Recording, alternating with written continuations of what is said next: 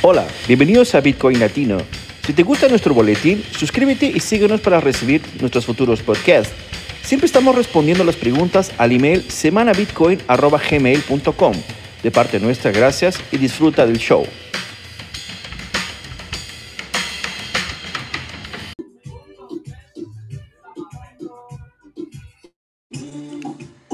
¿Qué tal, José? ¿Cómo estás, hombre? Todo tranquilo, ¿eh?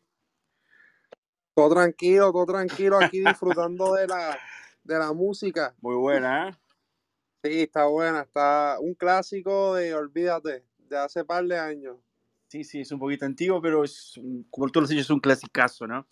Sabes que siempre estoy, estoy, estoy colocando estos, estas salas en Spotify como podcast y mientras más entretenido mejor, ¿no? Porque de acá a poco aparece la gente, pero eh, esos espacios, espacios eh, muy, muy, muy, muy grandes de vacío sin, sin, sin, que nadie converse, realmente es, es difícil después de editar.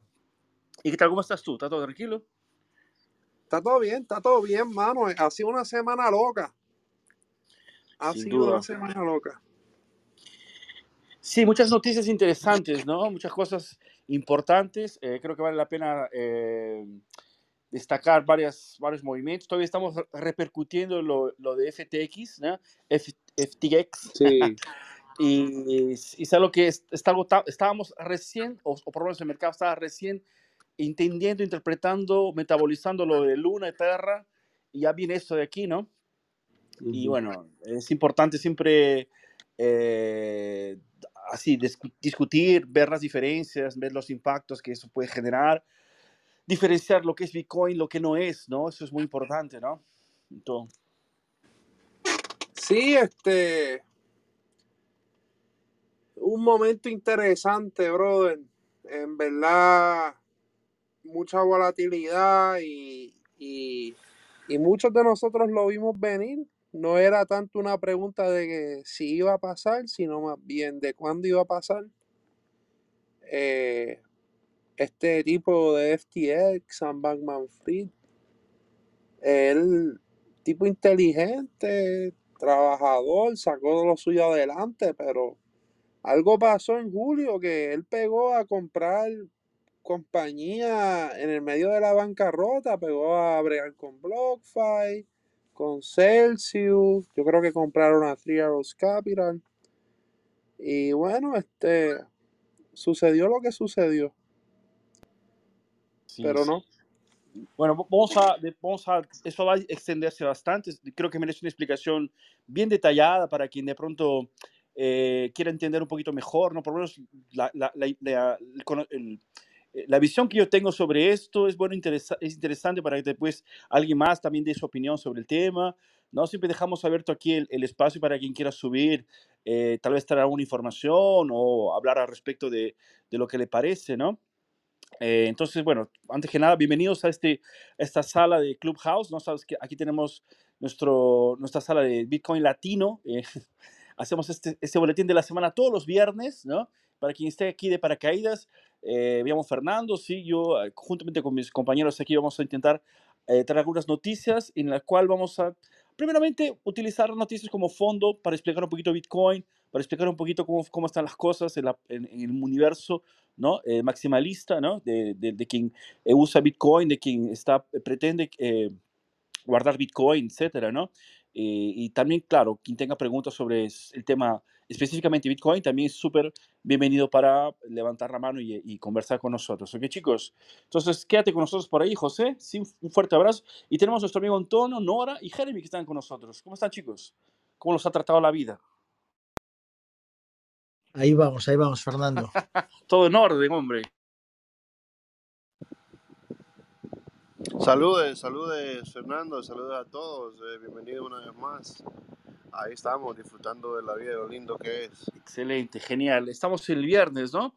Eh, pues un- una semana fuerte de trabajo. Eh, una vez, bueno, voy a aprovechar también para dejar mis disculpas. La, semana pasada yo tuve un problema eh, de seguridad aquí en mi, en mi roteador. Estaba, estaba jugando con las, con las VPNs, ¿no? Y bueno, esos, estos laboratorios ni siempre funcionan tan bien como uno necesita. Y al final de cuentas no puede ni escuchar la sala ni, ni, ni eh, participar activamente. Entonces, eh, la, sala que, la, la sala pasada, quien pudo participar, bueno, felicitaciones, yo estoy muy contento, ¿no?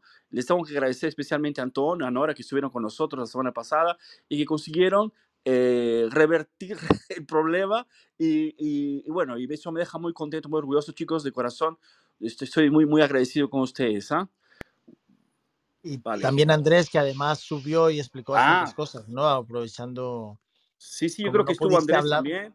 Omar, Andrés, sí, genial. Un fuerte abrazo para ellos. Que, que aquella historia, el ser humano cuando ve la dificultad se junta pa, para, para dar una manito, ¿no? Y siempre son del club, son súper bienvenidos. Cualquier persona en realidad, ¿no? Pero sobre todo estos chicos que, que son, ya son eh, de, la, de, casa, ¿no? Que ya, sabemos, ya hemos, los hemos escuchado varias veces, sabemos que tienen contenidos interesantes, son súper bienvenidos. Y arrancamos. ¿Qué tal, Nora? ¿Cómo estás? ¿Todo bien? Hola, hola, hola. Muy buenas noches para mí, para Antonio. Muy buenas tardes para ustedes. Bueno, comunicar a la audiencia de Clubhouse que se ha conectado al boletín semanal de Bitcoin con Fernando, Antonio, Jeremy, José y bueno, mi persona.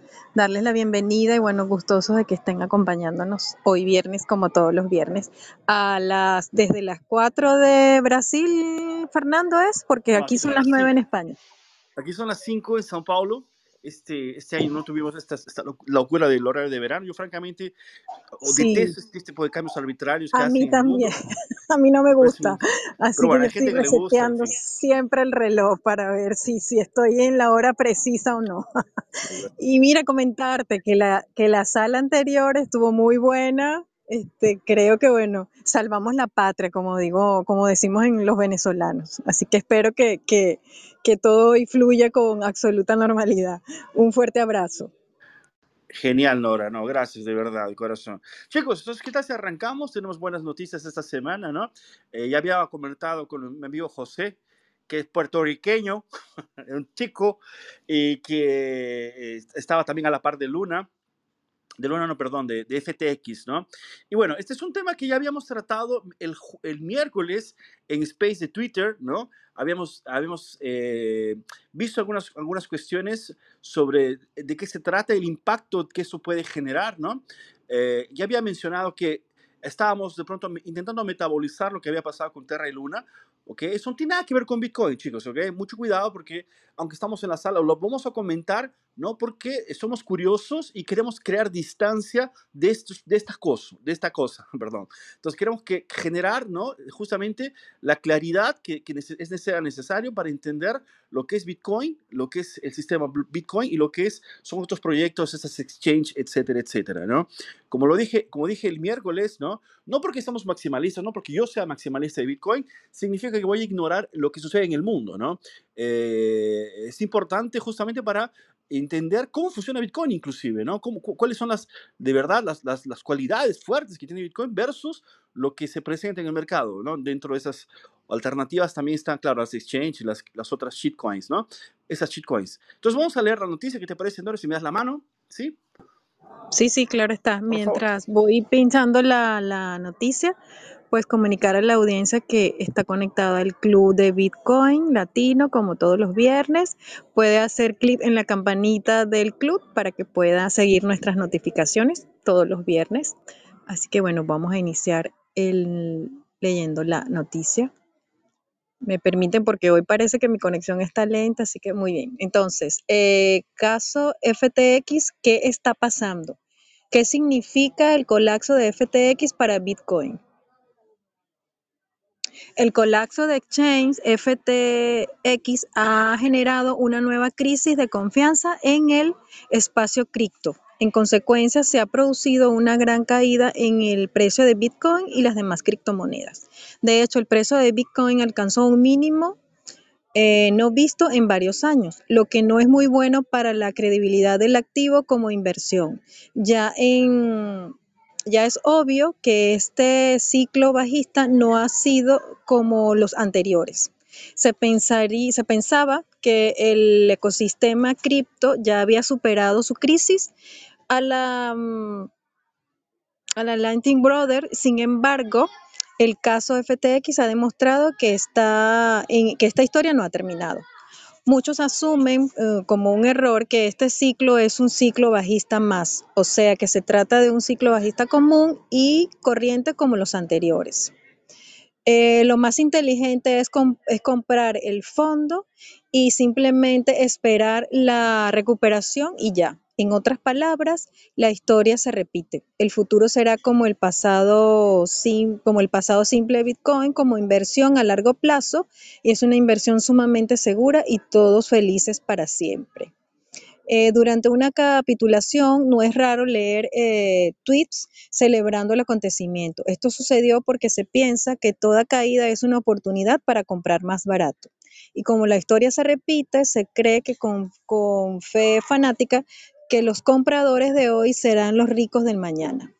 El tono de seguridad y certeza de algunos comentarios revela la ingenuidad, la inmadurez y la ignorancia de muchos en este espacio. Eh, Bertrand Rousseau dijo, el, Roosevelt dijo, el problema de la humanidad es que los estúpidos están seguros de todo y los inteligentes están llenos de dudas. Eh, a ver, no sé si quieres que lea otro comentario, querido Fernando. Bueno, sí, yo creo que, yo creo que ya deja, deja, no, gracias, Nora, está muy bueno. Yo creo que ya dejamos menos el tono de la noticia. Es una noticia muy interesante. Eh, obviamente yo no comparto eh, casi nada de lo que esta persona dice, sobre todo en la visión de lo que Bitcoin de pronto resuelve o quien conoce Bitcoin sabe qué hace, ¿no? Eh, esta persona aparentemente se siente decepcionada. Yo entiendo la visión de esta persona, la entiendo porque hay mucha gente que, por ejemplo, usó Bitcoin como una alabanca, como una forma de inversión a corto plazo, eh, debe sentirse decepcionado, ¿no? Sobre todo para quien entró tal vez en el bull run, en, el bull del año pasado, eh, debe, haber generado así un trauma inimaginable, ¿no? Y yo me, me, coloco los zapatos y consigo entender exactamente eso. Y hasta ahí Ok, pero ahora, pasar de esto a decir que el, Bitcoin no sirve para nada, que Bitcoin ya murió, etcétera, etcétera, tampoco eh, es correcto, ¿no? Eh, todo lo contrario. Eh, ¿Qué sucede? Bueno, para resumir la ópera, ¿no? ustedes saben que Binance es un monstruo, ¿no? Debe ser la segunda o la primera em, exchange del, del mundo. Dentro de los grandes proyectos que tenía Binance estaba este proyecto de FTX, ¿no?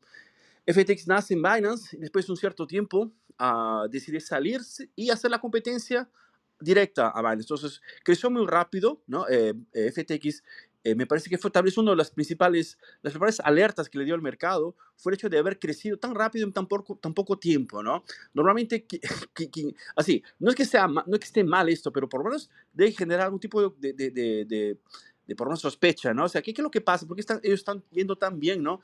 ¿Qué problemas están solucionando tanto que hacen que, la, que sea, sea, sea, tanto dinero colocado para ellos, ¿no? Eh, tuvieron mucha publicidad en la Fórmula 1, eh, creo que también estuvieron con una, una, publicidad, me parece, en Miami, con un estadio de, de, de básquet, eh, estaba Tom Brady, estaba Gisele Bündchen, que es una supermodelo de, Victoria Secret, etcétera. Bueno, hubo una, un despilfarro de publicidad, ¿no? Y de hecho, eh, la solución, el, el, shit, shitcoin que ellos estaban utilizando era un shitcoin a más, ¿no? O sea, no había una, un gran proyectazo, como decimos, no, hay una no había una solución, por lo menos yo, no la, yo no la, nunca la vi, ¿no? Eh, bueno, en fin, esta, esta, esta exchange creció tanto que llegó a ser la, la tercera más grande ¿no? del mundo y eh, aparentemente eso generó cierta eh, rivalidad de nuevo con Binance. Eh, pues entra en este, en este, dentro de esta novela entra Alameda Capital, que es eh, una empresa que es la hermana o prácticamente la misma cosa que la FTX. Y esta, esta empresa, dentro de, su, de sus relatorios, informa que tenían la gran, la gran cantidad de capital que tenían era un shitcoin ¿no? de esa propia FTX. Entonces, eh, este shitcoin ¿no? podría ser manipulado y todo el mundo sabía de esto. Y por eso que mucha gente empezó a venderlo de forma eh, enloquecida, ¿no? Vimos que cayó, estaba, me parece que estaba en 25, cerca de 22 dólares, y pues fue, cayó para 3 dólares aproximadamente, ¿no? Y para defender esta posición, ¿no? Esta posición de este shitcoin, ellos empezaron a vender todo lo que tenían, ¿no? Incluyendo Bitcoin, ¿no? Lo que probablemente hizo que también Bitcoin cayera, ¿no? Eh, de una forma eh, así como lo hemos visto en los últimos días. Y bueno, y estamos como estamos hoy día, ¿no? Después, claro, la novela fue avanzando, el, el tío de, de Binance me quiso comprar, dijo que iba a comprar, que no iba a comprar, etcétera, etcétera. Él tenía... Eh, bueno, ellos tenían como, como ellos nacieron en Binance, esta FTX nació en Binance, había dentro de Binance, dentro, perdón, de FTX tenían aún una, una parte que le pertenecía a Binance. Entonces ellos le pagaron eh, lo que le debían, pero la moneda de ellos, la FT, FTT, que es una, un shitcoin, ¿no? Y esos me parece que eran 2 billones de, de, de, dólares de ese shitcoin y colocados en el mercado hizo que aún más cayera ¿no? el precio de todo este proyecto de FTX. Bueno, al final de, la, de las cuentas, lo que tenemos es una, una exchange a menos en el mercado, ¿no? Y todo este hueco, este espacio que genera, ¿no? Que se puede, se puede ver hoy día, ¿no? Eh, Bitcoin está obviamente en medio de esto porque, claro, si tú vendes una cantidad muy alta de Bitcoin, ¿no? Estás aumentando la oferta, ¿no? Y la demanda que es, bueno, que la gente, nosotros sardinas que vamos comprando cada vez que podemos, eh, tenemos una, una, demanda ¿no? Eh, así ya controlada, ¿no? y si se exagera la, la, oferta, obviamente el precio tiende a disminuir. Eh, me imagino que eso sea básicamente lo que yo veo de esto. No sé si alguien más tiene una otra visión sobre, o tengo otra información sobre este problema de FTX. Pero bueno, eh, lo que sabemos que hoy día ya, está, ya quebró FTX, ¿no? no tiene más salida. ¿no? Y bueno, eso nos deja un poquito ¿no? Eh, de espacio para poder ver, ¿no? o sea, las shitcoins, estas, estas, estos proyectos que, que tienen, que traen ¿no? soluciones, son interesantes, ¿no? Desde cuando sean descentralizados, ¿no? La centralización es un problema gigante, ¿no? Y no es, no es simplemente eh, si llevarse nodos la cosa y decir que es descentralizado, ¿no? Entonces, eh, existe más que eso, existe toda un, una solución de consenso, discusión, ¿sabes? Eh, es algo que ni no existe, además de Bitcoin, no existe en el mercado. Entonces, es importante para quien esté empezando, ¿no? Quien, quien entre a una exchange por primera vez y vea a Bitcoin juntamente con otras shitcoins, sepa diferenciar una cosa de las otras, ¿no? Esta gente coloca Bitcoin con, conjuntamente con las otras shitcoins para hacerte caer, hacerte pensar que es la misma cosa, pero no lo es. Entonces, es algo que es importante destacar, ¿no? Para que la gente tenga una, una noción real de, de, de, lo que está pasando, ¿no? Y claro, obviamente, ¿no? Es saber la diferencia entre Bitcoin y el resto. Chicos, no sé si alguien más quiere comentar sobre esta, esta experiencia de FTX, queda alguna, alguna información a más ahí que quieran sumar. ¿Cómo estás, Omar? Yo creo que Ah, bueno, yo creo que lo has dejado muy claro y yo creo que en esta sala se ha dicho muchísimo y se ha tratado el tema hasta la saciedad, ¿no? Pero, pero en el fondo, eh, creo decir, independientemente de cómo lo veamos, yo a Bitcoin no me gusta llamarlo. Estas noticias están muy mal redactadas porque yo no lo llamaría un asset, un activo, no es una inversión, pero bueno, hay gente que lo puede ver como una inversión porque es libre de hacer lo que quiera, ¿no? Quiero decir, es la libertad que te da, ¿no? Lo pueden ver como inversión en vez de verlo como el futuro del dinero en efectivo electrónico y todo eso, ¿no? Pero aquí la, la clave fundamental de, de, lo que ha pasado es que hay dos, hay una, hay dos dos puntos muy importantes. La custodia. Cuando tú tienes algo, ¿quién lo custodia? ¿no? Si son acciones de bolsa, es un broker. Si tienes oro, es un lugar donde lo custodian, lo guardan y tienes que pagar unas tasas de mantenimiento y de custodia y demás. En el caso de Bitcoin, tú tienes la posibilidad de no tener que recurrir a nadie para que te los custodie. O sea, tienes la forma fácil de custodiarlos personalmente sin tener que correr el riesgo de que alguien, alguien se vaya con, con esos Bitcoin, ¿no? Entonces, lo que pasa con, con estos exchanges, y no es, el, no es el primero, ni será el último, ¿sabes? Llevamos en la historia de Bitcoin y en la historia de las, de las divisas en general y del mundo, es cuando tú dejas algo en manos de otros, eh, empieza a tener, tienes que confiar en que lo van a custodiar de manera adecuada, ¿no? Y ya nos pasó en la historia, cuando los bancos custodiaban el oro y empezaron a hacer papelitos en función del oro que había y se nos olvidaron que el oro estaba por detrás respaldándolo, entonces nos fiamos de los papelitos y, y al final hemos dejado de mirar el subyacente, o sea, lo que realmente tenía valor y nos hemos olvidado. Bitcoin vuelve a traer otra vez algo que tú puedes custodiar de manera personal. Y aquí en los exchanges pues pasa lo mismo, la gente confía. Yo entiendo y todos entendemos porque somos pues, personas que estudiamos, leemos y tal, que esto se hace porque es muy atractivo para mucha gente el especie de las ventajas que les dan los exchanges de, cambiar por otras cosas y tener la sensación de que van a aumentar su, su capacidad o su poder adquisitivo con, con, con, inventos, ¿no? Inventos que pueden ser muy interesantes. O sea, los primeros que salen pueden salir con mucho dinero. Y eso nadie lo puede negar, incluso sin que inviertan, en, eh, sin que lo pasen a Bitcoin su dinero, ¿no? Entonces, digamos que el atractivo de estos exchanges es precisamente que da herramientas a gente que les da la ilusión de hacer, parece, crecer su dinero con eh, rendimiento, con yield, con un montón de cosas, launchpads, nombres muy exóticos, ¿no? Entonces, el riesgo está siempre ahí. Lo que pasa es que la gente lo olvida. ¿Por qué lo olvida? Porque día a día parece que no pasa nada hasta que pasa. ¿No? Es, eh, nosotros podemos darte, confiamos en ti, Fernando, todos te pasamos nuestros bitcoins, tú nos los guardas, nos das una aplicación donde nos muestras ahí cuánto tenemos, además dices, bueno, yo voy a, tengo un sistema para generar más, no te preocupes, Antonio, tú me das un bitcoin, yo te doy dos dentro de un año, ¿no? Y yo tan feliz, como me fío de ti y tal, pero de repente cuando tal, desaparece Fernando, ¿no? y ya está, te has quedado sin los bitcoins. Pues bueno, esto FTX, Mongox hace muchos años, Celsius y todas estas eh, todos estos intermediarios ofrecen una serie de servicios a cambio de custodiarte algo que tú puedes custodiar de manera personal. Y no solo custodiar, en el caso de Bitcoin es que lo podemos utilizar de forma nativa y circular. O sea, hasta que la gente se dé cuenta de que realmente puede pagar con Bitcoin. No tiene por qué utilizar el fiat de su país y tal, a menos que le obliguen y, la ley se ponga tan tozuda que no te deje ninguna escapatoria. Pero mientras tú tengas la libertad o alguien esté dispuesto a aceptarlo, si tú estés dispuesto a pagar, y haya más o menos un oráculo que te diga cuál es aproximadamente el equivalente por una docena de huevos en términos de satoshis, pues podrá funcionar perfectamente al margen del dinero controlado por los gobiernos. Y es a, es a donde vamos los que creemos en Bitcoin y lo tenemos, eh, lo tenemos por, esa, por esa razón, ¿no? Para que se convierta en la forma en que las personas hacen transacciones entre ellos, los comerciantes y las personas, usuarios finales y demás, ¿no? Esto que estamos viviendo ahora es un, es un momento medio de, pues mucha gente le ve el lado positivo, que se ha dicho también en esta sala, yo creo que también lo has dicho tú muchas veces, Fernando, ¿no? De adopción, ¿no? Permite la adopción porque hace que la gente se entere de qué va y además cuando la gente lo pierde, pues aprende más, ¿no? Porque ahora es como si se ha quemado con el fuego, pues ya sabe que no puede acercarse al fuego de manera temeraria, ¿no? Que tiene que tener cuidado con eso, ¿no?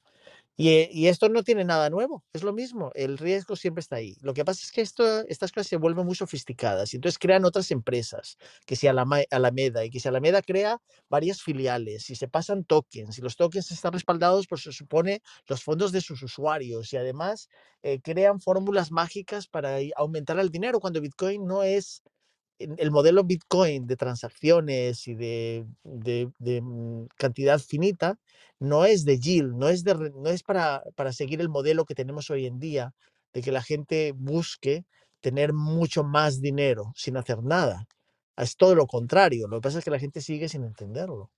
Y, seguirá muchos años sin entenderlo, hasta que de repente pues, la inflación y una serie de factores acumulados pues, le abran los ojos a la mayoría de la gente. ¿no? Pues yo creo que aquí ya nos volveríamos a repetir y demás, y FTX, y luego le pasará a Binance también. O sea, Binance no está exento de que le ocurra esto. También no, está en la fila. Es muy parecido a la, operación de Binance, ¿no? No sabemos, no, no sabemos hasta qué punto Binance está alabancado, si de hecho tiene todo esta, esta, este eh, recurso que ellos dicen que tienen, ¿no? No sabemos hasta qué punto es esto, es verdad. Fernando, y además Omar lo ha dicho muchas veces y lo dijo muy bien. el exchange tiene una función, darte una cosa a cambio de otra. Y se han convertido en algo más. Y encima la gente lo deja ahí. Quiero decir, es lo que el famoso ejemplo que él ponía del aeropuerto, vas a cambiar por dólares hace tiempo, hace años, ¿no? Para viajar a Estados Unidos y, y los dejas los dólares en, en, el exchange, pues pues estás listo, ¿no? Quiero decir, no es como debería funcionar, ¿no? Pero la gente ha creado unos exchanges donde se hacen cosas, se hacen NFTs, se parece muy divertido todo, la gente tiene una sensación ficticia de riqueza, ¿no? Porque ven números en una aplicación, pero que no tienen una conexión con la realidad hasta que realmente los usan. Y es cuando los usan, y se usa mucho, que estos exchanges se quedan, lo que dicen ellos, sin liquidez. Ellos le llaman sin liquidez a quedarse con las cuentas peladas, las cuentas bancarias, ¿no? Pero otra vez, insisto, en vez de ellos intentar fomentar la adopción de Bitcoin como forma de pago o cualquier otra cosa, ya si me apuras, ¿no? Se están dedicando a acumular esas cuentas bancarias, gastar de esas cuentas bancarias y, confiar en que la gente no mueva nada, ¿sabes? Que sigan jugando con sus eh, launchpads, que eh, hacen stake, que, si lo, que lo guarden para un futuro tal. Y tenemos eh, scams tan notorios como el propio X, que a la gente tiene muchos seguidores, pero es el scam más bestial que pueda haber. O sea, gente guardando cosas para 15 años, mientras está, eh, la persona que lleva ese proyecto se está dedicando durante estos 15 años a gastárselo en, en, en banalidades y frivolidades. ¿no? Pero bueno, en cualquier caso, la gente irá despertando poco a poco. Yo de verdad confío que la gente se va a dar cuenta, igual que se dio cuenta de lo, la ventaja que traía Internet y la tecnología en muchas áreas, pues se darán cuenta de que el dinero también tiene que cambiar su forma en, en cuanto son las transacciones entre personas, ¿no? De peer-to-peer. -peer. Sí, muy bien. Y esto, estas, estas eh, estas características de parecen más casas de apuestas que otra cosa, ¿no? Yo creo que es el perfil de quien, quien, quien entra ahí, estos aventureros, que inclusive esta, es el dueño de FTX, yo creo que es, eh, podría considerarse un aventurero, ¿no? Es, es, colocó en riesgo mucha, mucho dinero, ¿no? Inclusive esta noticia que coloqué en la secuencia, ¿no? De, de un grupo de profesores que tenían eh, parte de su jubilación, ¿no? Eh, dentro de, de, de, una fórmula que podría ganar dinero con FTX, también sufrieron un impacto, ¿no? Y perdieron dinero. O sea, veamos que eh, no, no, es decir, ni, ni siempre estás, es, estamos entendiendo bien cómo funciona todo y a veces por este, este desconocimiento de entendimiento, o ignorancia, digámoslo así, ¿no? Eh, eh, tenemos exceso de confianza y bueno, y pensamos que eh, es toda la misma cosa, ¿no? Entonces, no lo es, ¿no? Y, y pero tiene, que... Fernando, Fernando, ah. pero tiene su, su parte o sea, por lo que nacen está muy claro y es muy, es muy sensato. Es ofrecerte, quiero decir, una persona que quiera tener Bitcoin o confirma bloques, ¿no? O pide que le paguen con Bitcoins o utiliza una tarjeta de crédito o una transferencia bancaria a través de un exchange para conseguirlos y luego llevárselos a su billetera. ¿no? Quiero decir, esa función primaria del exchange está muy bien. Quiero decir, es alguien que se ofrece a darte una contrapartida, ¿no? O sea, que, que, no entiende que Bitcoin es más valioso y sencillamente está dispuesto a dártelo, ¿no? A cambio de fiat, ¿vale? Pues eso los exchanges está muy bien que lo hagan, igual que cuando vas a un aeropuerto y tienes que gastar en dólares, pues tienes que cambiar tus euros por dólares, por ejemplo, si vas de Europa a Estados Unidos, ¿no? Porque no te queda más remedio porque eso es con lo que se paga allí, ¿no? Pues esa función primordial, básica, está bien. El, el, problema es cuando se salen de esa y como dices tú empieza a ser más como un casino y además cuando el objetivo del, del exchange es invitar a la gente a que haga cosas de, de, alto riesgo como los futuros, trading, le venden cursos de trading y demás para quedarse en el fondo con todos sus fondos porque la gente no tiene suficientes garantías para grandes movimientos hacia arriba o hacia abajo de Bitcoin. O sea, una persona que entre con mil, tres mil, diez mil, si me apuras hasta cien mil dólares, no serían suficientes para aguantar una buena batida, ¿sabes? En un sentido o en otro. Y el exchange controla perfectamente en qué posiciones están todos. Y esto es como, como variar las aceitunas, o sea, van a caer todas al final si, si aplicas la fuerza suficiente de amplitud, ¿no? De entre las ramas. O sea, van a caer todas las aceitunas, ¿no? Y ahí no va a aguantar nadie. Aguanta a lo mejor el que tenga muchas garantías, o sea, a lo mejor el que tenga 100 millones de dólares, pues le da igual que suba o que baje, pues siempre tiene suficiente como para aguantar que no le quiten la posición y esperar a que su posición sea suficiente. Pero como tiene tanto, nunca le va a parecer suficiente ganancia, ¿no? Y la gente que tiene poco, lo va a perder. O sea, el 95% de la gente que hace trading en futuros pierde todo su dinero porque le liquidan, las famosas liquidaciones. Y está comprobado. Y ese es, de, ese es el pan de, de, los exchanges ahora mismo. Sí, sí. Ellos saben que su, su, función es cambiar de una cosa a otra, pero en el fondo lo que quieren es quedarse con todo el dinero que entra. Es, es sencillamente así. Sí, sí. Y el problema es que luego lo gastan, Fernando. Luego lo gastan en otras cosas, se lo pasan a otras uh, filiales, uh, buscan colaterales de no sé qué, invierten en el token de otra persona que se hace un rug pool y así, pues, eh, luego cuando le van a pedir que, que, les den algo, porque la gente, cuando la Reserva Federal ya no imprime más dinero, pues busca de donde puede para tener efectivo, porque sigue teniendo que, sigue necesitando efectivo para pagar por bienes, servicios, etcétera, del día a día, ¿no? Y ahí ya se encuentra que no hay. Cuando van a sus cuentas, no hay. Porque, porque Tether o SDT, pues hay auditorías o USDC hay auditorías, sabemos que tienen en sus cuentas, pero tener en las cuentas bloqueado todo ese dinero Primero, el gobierno de los Estados Unidos o el país donde las tenga las puede bloquear si le da la gana, porque no le guste cripto, porque alguien de esa empresa tenga algún antecedente que yo que sé, y entonces por cualquiera de las tecnicalidades que, que te, tecnicismos que hay en esta industria le pueden decidir que cierren esa cuenta y ya no existe esa contrapartida para Tether o para OSDC, que es Circle y todas estas empresas.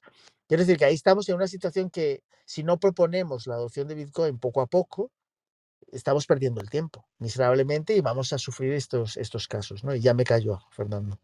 no, tranquilo, estás, puedes decir lo que, lo que gustes, sin problema. No, lo decías, lo decías muy bien, esta cuestión de estadística, de cómo se pierde con esos trades y todo lo demás, parece que la gente ignora esto, ¿no? Piensa que es magia, ¿no? Y, y, bueno, a veces, así me da un poco de lástima que esta gente pierda dinero, pero es la única forma a veces de aprender y, y mismo así a veces ni aprenden, ¿no? Están ahí reintentando, buscando, buscando eh, reforzar de nuevo una pérdida, en fin. Y la cosa no acaba nunca, ¿no? Y una cosa interesante, Fernando, ¿y cómo, y cómo diferencio ¿no? un proyecto cripto, no sé, llámale como le gustes, de, de algo que vale la pena, ¿no? tal vez uno de los criterios que yo utilizo, ¿no? Es la cuestión de la, de la descentralización real, ¿no? Descentralización es cuando tienes varias personas alrededor del mundo, ¿no? Que escapan políticamente de cada país, ¿no?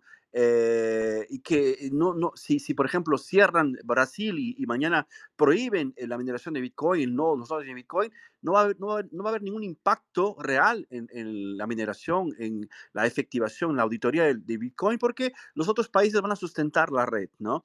Fuera otra cosa, ¿no? Este sistema de Bitcoin es es eh, o sea, él, nació justamente con la, la, flexibilidad de poder adaptarse al, al, nivel de hash de una mineración alta o, o, de una mineración baja, ¿no? Y la cantidad de nodos hoy día es tan dispersa que es imposible, ¿no? Yo diría así, debería ser, eh, debe ser tan improbable que es casi imposible de que desaparezca, o sea, que se, se, se apaguen todos los nodos, ¿no?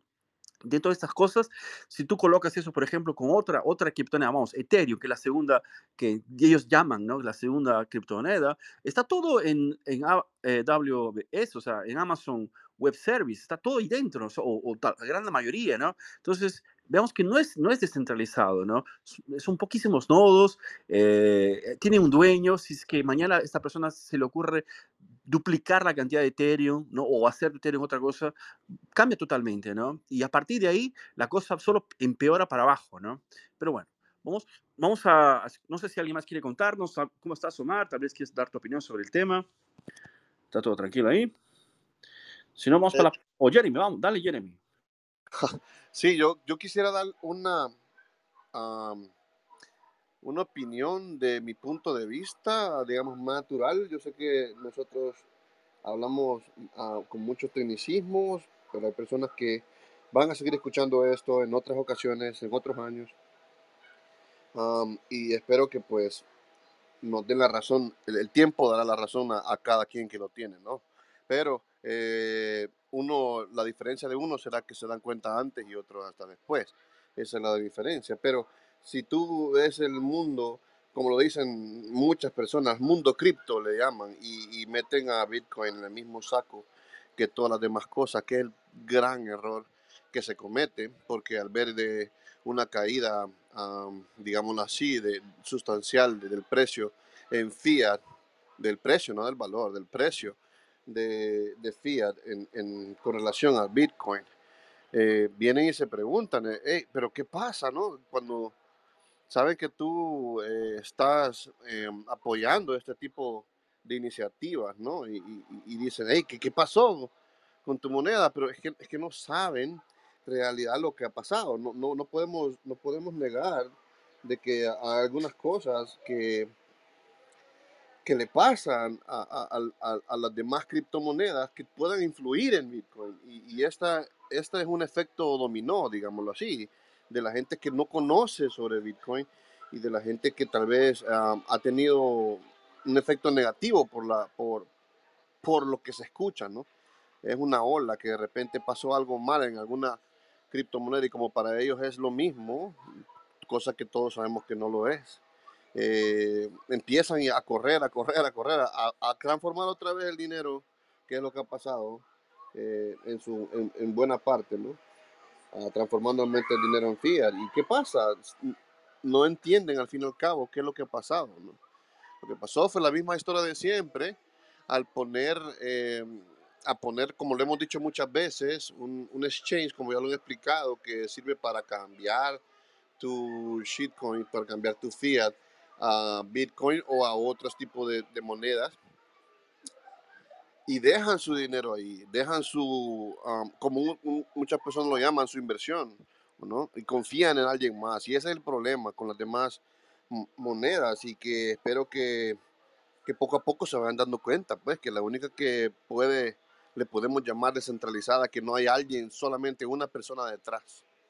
Eh, que de repente mm, lo que pasado en Canadá, ¿no? Un muchacho jovencito creó ilusiones y vendía Bitcoin a las personas y la gente lo dejaba en esa, misma plataforma y de repente desapareció y dice que murió en la India, pero nadie sabe qué pasó con él y simplemente se robó el dinero y, qué pasa. O sea, eso es lo que pasa cuando tenemos que confiar en un tercero y, este es el problema, la confianza, ¿no?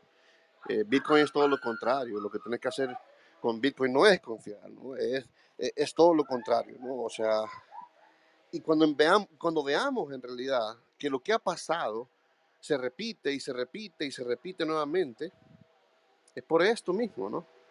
Por creer que todo, el, todo el resto del ecosistema, todo el resto de, de monedas son igual que Bitcoin y no lo son, son totalmente distintas básicamente por el principio del valor de Bitcoin, que es descentralizado, es no hay nadie, una persona atrás que tenga que tenga la potestad de poder controlar de alguna forma o de poder tomar todas las cosas y, marcharse ¿no? con, ese, con capital. Esa es la gran diferencia y creo que muchas veces eh, muchas personas lo han, lo han, tenido que entender a la mano ¿no? y pues eso es así. Excelente, Jeremy, muchas gracias, no, tú lo has dicho muy bien, exactamente esto, ¿no? La responsabilidad es tuya, ¿no? Inclusive el hecho de educarte, buscar información sobre el tema, eso hace parte también de, la propuesta de Bitcoin como un uso cotidiano, la moneda, ¿no? Como lo llames. Muy bien, chicos, genial. Bueno, yo traje esta noticia que hablaba sobre los maestros que habían invertido parte de su fondo en las pensiones de FTX, pero yo creo que ya el título, el título deja claro de qué se trata, ¿no? Eh, infelizmente, a veces estamos expuestos, ¿no? De, de forma indirecta, tal vez, ¿no? Eh, pero bueno, es la vida, ¿no? Ahora tenemos otra noticia que también tiene que ver con eso. Les, les, les prometo que vamos a acabar, vamos, esta va a ser la última de FTX, ¿ok? Eh, que, que va, va, a hablar sobre nuestro amigo Kiyosaki, ¿no? Ustedes ya lo, lo, van, a ver, lo van a haber conocido, este tío que escribió el Padre Rico, Padre Pobre, que, bueno, tiene una, tiene una posición que me pareció, me pareció interesante y, y de traerla aquí a la sala. No sé si no la teníamos a leerla, por favor. Sí, claro está, claro que la vamos a leer. Darles la bienvenida a quien esté en esta sala en este momento. Estamos conectados al Club de Bitcoin Latino y vamos a leer la próxima noticia. En minutos pues la voy a leer. Eh, Fernando, hay unos mensajes en el chat para que puedas después este, darle una vista y quizás comentarnos algo, ¿vale? Aquí, preocupado por el precio de, eh, para ver, sí, ajá, preocupado por el precio de Bitcoin y el colapso de FTX, esto responde Kiyosaki. El escritor de Padre Rico y Padre Pobre, Robert Kiyosaki, se refirió a la crisis actual del mercado de criptomonedas ocasionado por FTX. Eh, a ver, ajá, dijo lo siguiente. Habló este viernes 11 de noviembre sobre lo que ocurre con el mercado a raíz del colapso del exchange FTX. El defensor y promotor de Bitcoin como inversión publicó al respecto vía Twitter. Bitcoin, ¿preocupado? No. Soy un inversionista de Bitcoin, tal como soy un inversionista en oro físico, plata y bienes raíces, escribió en la red social en horas de esta mañana. Kiyosaki comentó que no es trader, sino inversionista. Por ello, las fluctuaciones del precio de que, cripto, que experimenta la criptomoneda actualmente no le preocupa en lo más mínimo, según dio a entender. De hecho, él aseguró que si Bitcoin sigue cayendo, en lugar de lamentarlo o temer, él estará feliz. Será para él una oportunidad de compra, aunque ya previamente había dicho que esperaba un nivel incluso más bajo para comprar más Bitcoin. Cuando Bitcoin toque un nuevo fondo de unos 10 mil a 12 mil dólares, me emocionaré, no me preocuparé, argumentó. Como ha comentado ya anteriormente, el multimillonario ve en Bitcoin no solo una oportunidad de inversión a largo plazo, además le considera una cobertura contra políticas de la Reserva Federal y el gobierno estadounidense que él considera fallidas. Eh, de momento, Bitcoin cotiza cerca de los 17 mil dólares y esto representa una depreciación de más del 15% con respecto a más de 20 mil dólares de su cotización antes de que estallara eh, toda la polémica de, FTX el fin de semana. Y a la vez, este nivel de optimismo, considerado que en su peor momento de la semana la criptomoneda cayó por debajo de los 16 mil dólares por primera vez desde hace dos años, tal como reportó Cripto Noticias. Perfecto, Nora, muchas gracias. Bueno, entonces tenemos este, esta posición, ¿no? Escuché mucha gente que también eh, le encanta el precio bajo porque se hace de más Bitcoin, se consigue, adquirir ¿no? lo que normalmente hay gente que compra mensualmente o cada semana y bueno, ah, va aumentando a los poquitos, ¿no? Y hay gente que también vio otra noticia que hay muchas personas que ya hoy día ya consiguieron me parece cerca de cuatro mil y tantas personas ya tienen un, Bitcoin en las carteras, ¿no? en las billeteras. Y eso tal vez sea por causa de la ayuda que eh, se está generando a través de estos efectos FTX, no sé, etcétera. Entonces, eh, bueno, probablemente yo soy, yo soy una de las personas que celebra cuando esto está, está bajando, porque al fin de cuentas voy a, comprar un poco más de Bitcoin. Eh, aunque también no me incomodaría que subiera, para ser honesto, ¿no? Es bueno cuando sube porque ah, de alguna forma eh, eh, genera lo que, lo que está programado que sea, que sea hecho con Bitcoin, ¿no? Que es el hecho de eh, ser escaso, ¿no? Entonces, mientras más gente conozca Bitcoin, obviamente más gente se va a interesar y eso va a generar que las personas busquen Bitcoin, tener Bitcoin, ¿no? De alguna forma. y solamente hay 21 millones de monedas, entonces el concepto de Bitcoin para funcionar como moneda estaría siendo Ah, de pronto el proceso estaría siendo realizado. Pero bueno, eh, los precios bajos son también positivos, estamos ahí. Este año ya fue un año de lateralización, ¿no? Vimos que el precio estuvo muy, muy cerca de los 20 mil, cosas del tipo, ¿no? Ahora llegó a los, a los 16, tuvo una época que fue para los 23 también, en fin, y la cosa es que está muy, muy próximo de esto. Yo francamente no creo que va, no venga, venga a los 10 mil, ¿no?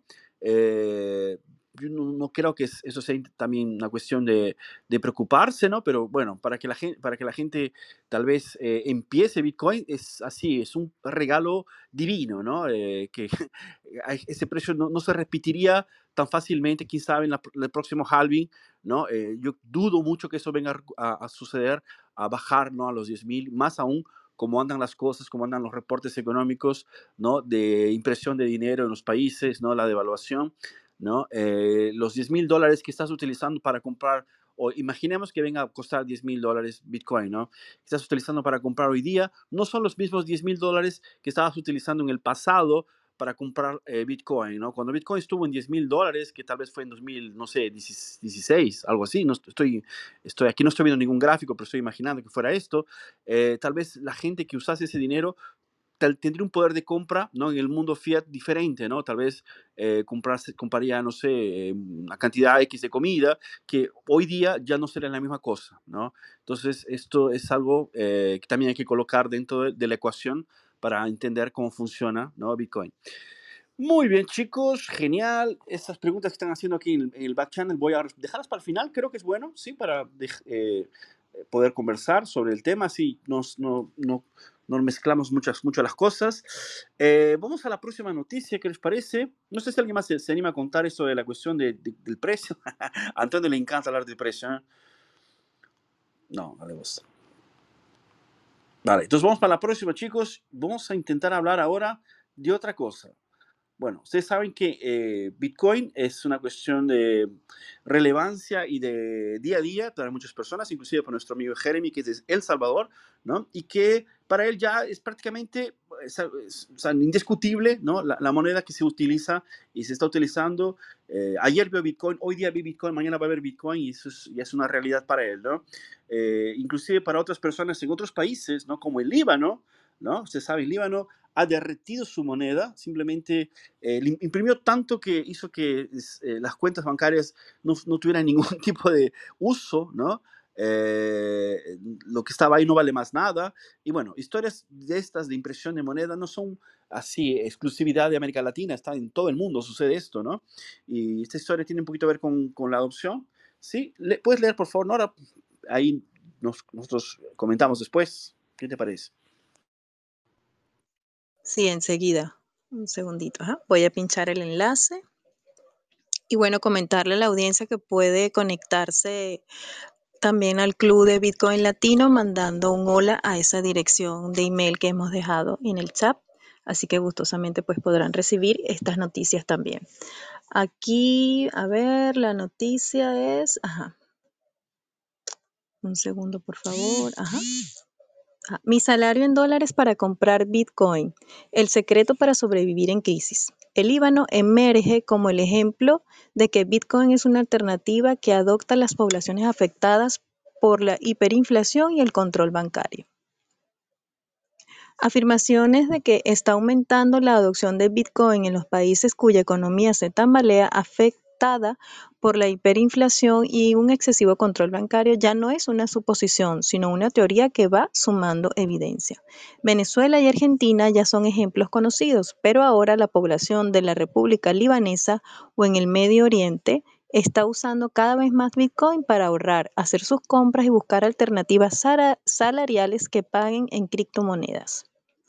Tras la crisis financiera que se desprendió en el país hace casi tres años, George Abau Gerbraer em, descubrió que Bitcoin era una buena alternativa. No solo lo usa para escapar de la hiperinflación, sino para recibir pagos desde el extranjero sin necesidad de acudir a las agencias bancarias.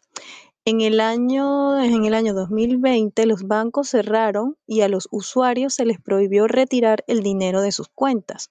Con el tiempo la situación se complicó a tal punto de que algunas personas armadas irrumpieron en las agencias bancarias para retirar sus ahorros como lo informó Cripto Noticias el pasado septiembre.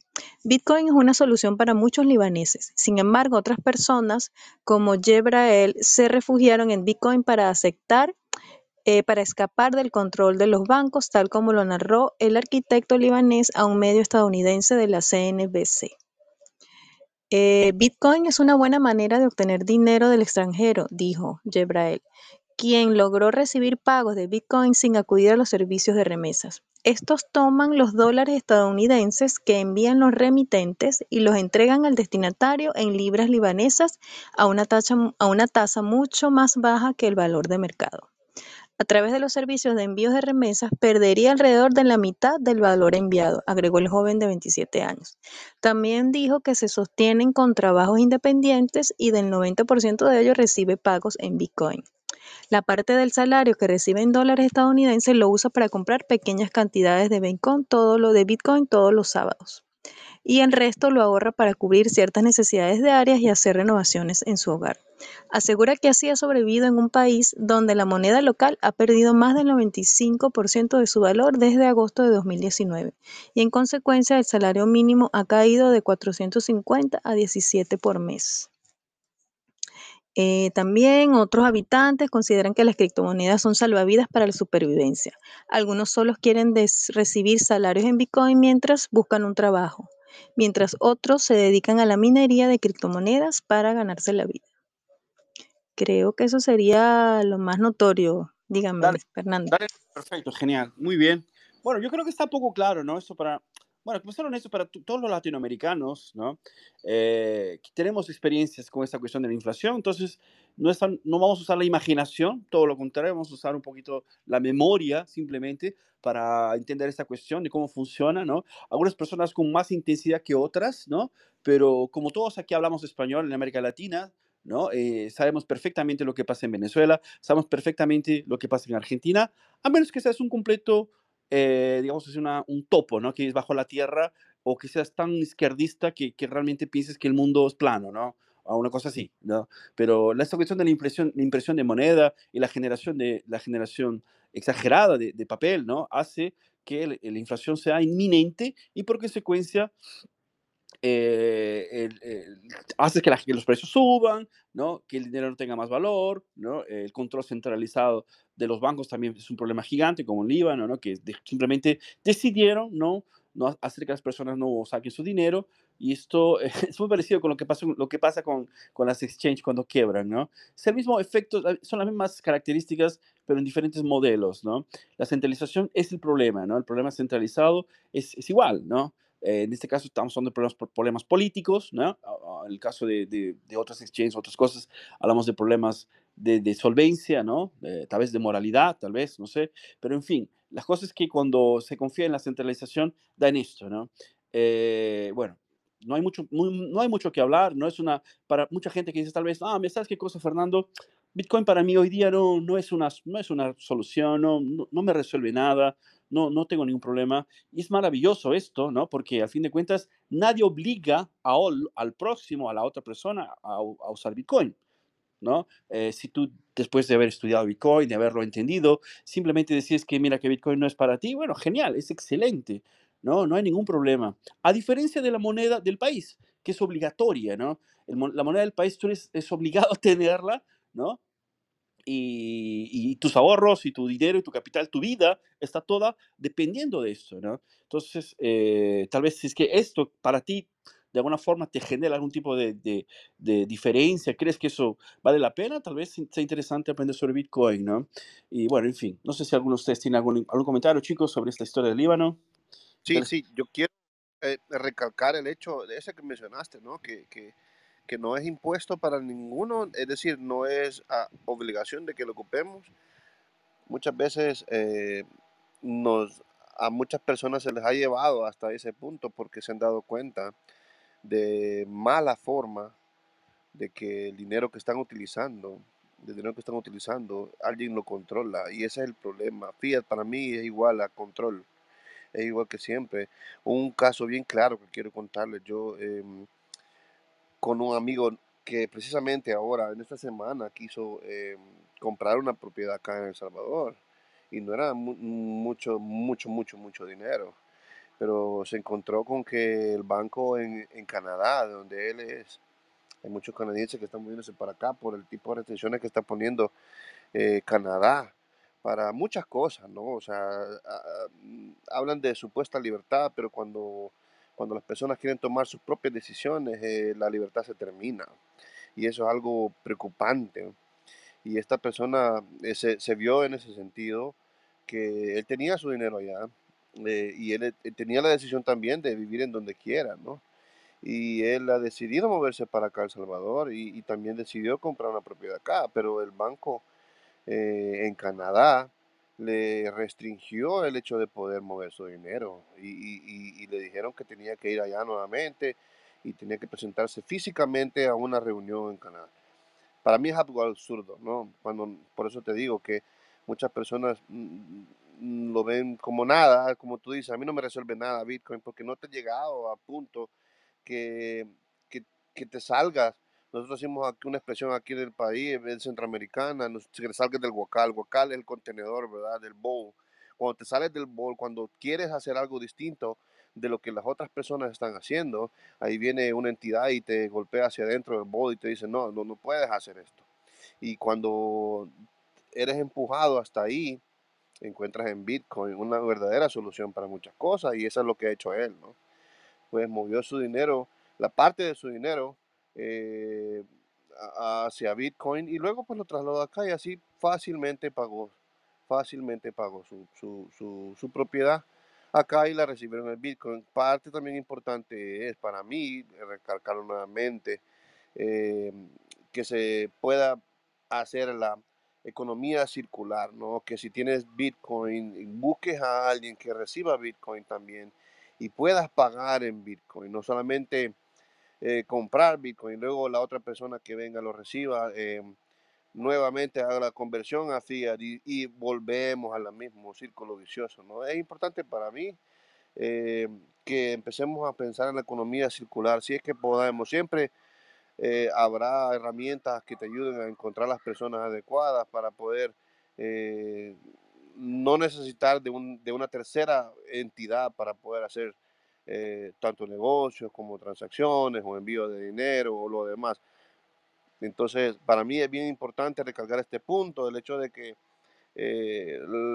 la libertad, supuesta libertad, se termina cuando tú quieres hacer algo del cual no está supuesto a hacer, ¿no? Entonces, es bien importante esto, estos casos de, del Líbano mencionar que la persona eh, recibía su cantidad de dinero en Bitcoin y, lo, y, lo, que recibía en dólares, pues compraba Bitcoin, ¿no? E, es, es para mí eh, es una gran cosa, ¿no? Y, recalcar ese tipo de, de, de temas es muy importante para mí. Perfecto, Jeremy, gracias. Dale, Antonio. No, puntualizar lo que ha dicho Jeremy, que coincido con él 100%. Eh, la idea es pensar que todo aquello que sea fiat va a, va a tener un valor nulo en algún momento. No hoy, no mañana, ¿sabes? Quiero decir, estos diferenciales de tiempo pequeños no, porque todavía tú con dólares puedes pagar cosas en el mundo. La gente está viajando en este momento de un sitio a otro y está utilizando el dólar como divisa en muchos lugares. ¿no? Los países tienen deuda que está emitida en, dólares y, y, lo que está pasando a nivel macroeconómico tiene relación con el dólar, ¿no? que si está fuerte, que si no está fuerte, en función con otras monedas de esa cesta que se compara ¿no? con los dólares australianos, con el yen, con la libra esterlina. Pero hay que tenerla, una vez que entiendes Bitcoin, tienes que pensar que en algún momento ocurrirá ese cambio que dejará de tener valor. Será papel, como Alemania de los años 20, que servirá pues para hacer fuego y calentarte las manos un rato. ¿Vale? O para algo creativo, hacer bolsas de papel, como hacen en Venezuela, creo, ¿no? Con los antiguos billetes de bolívares. Y probablemente en Brasil también, Fernando, habrán hecho algo con los famosos cruceiros, ¿no? de hace años. Pues alguien habrá hecho algo imaginativo si tenía muchísimos millones de ellos, ¿no? Y ya no valen nada, ¿no? O sea, la idea es que el fiat tenderá a desaparecer y la única manera que tú tendrás para poder hacer transacciones es algo pues que tiene que tiene un valor pues y que lo va teniendo cada vez más, que es el valor de la transacción en sí misma, protegida por un layer, que es Bitcoin, como hemos dicho muchas veces aquí. Ya hasta me cuesta explicarlo de tantas veces que lo he dicho, ¿no? Pero, pero, pero es así, o sea, quiero decir, si tú no lo ves así, si la gente, todo el que busca en Bitcoin un mecanismo para luego tener más dólares, se está equivocando de pleno. Por eso la noticia antes de Kiyosaki me parece que, que cuando habla de inversión ya sigue sin entenderlo lo está viendo como oro, plata, como reserva de valor. Que está bien, porque es parte, es reserva de valor, como también es reserva de valor en efectivo. O sea, una persona que guarda dólares en su casa, escondidos, está haciendo una reserva de valor para poder utilizarlos en un futuro, ¿no? Pero no puede ser solo reserva de valor, porque entonces no hemos hecho nada, porque es un mecanismo de transacción entre particulares custodiado de manera soberana por cada uno de nosotros y sin ningún tipo de, de barrera, ¿no? Entre medias. No hay discriminación de ningún tipo. Tú puedes ser del partido que quieras, de la religión que quieras. No, Bitcoin no sabe de esto. Simplemente sabe de transacciones entre personas, ¿no? Que tienen que prestan servicios unos a otros. Y como dice Jeremy, una economía circular es el objetivo que tenemos todos en, en mente. Cualquier cosa que se salga de esto es repetir el modelo financiero que ha fracasado ha fracasado, pero que todavía no vemos las consecuencias finales. Estamos en ese proceso, ¿no? Estamos todavía en la, en la caída, ¿no? O sea, la gente todavía es como diciendo, bueno, va a mucha velocidad, pero piensa que no va a pasar nada hasta que pase. Y podrá tardar mucho tiempo, porque como todavía vemos, la gente por lo general sigue insistiendo en ahorrar en Bitcoin, en guardarlo y menos en usarlo. Pero bueno, que lo veremos, digamos, si tenemos la suerte de verlo realmente como adoptado, pues será, un, será una gozada. Pero vamos a ver, tardaremos años. Ya había llegado Juan, me parece, Fernando.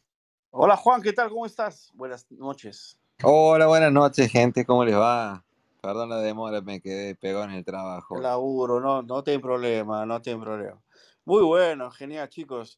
No, bueno, es una cosa importante, ¿no? Lo que se ha dicho aquí en la sala, esta cuestión, ¿no? De, de la propiedad privada, lo que contó nuestro amigo Jeremy, ¿no?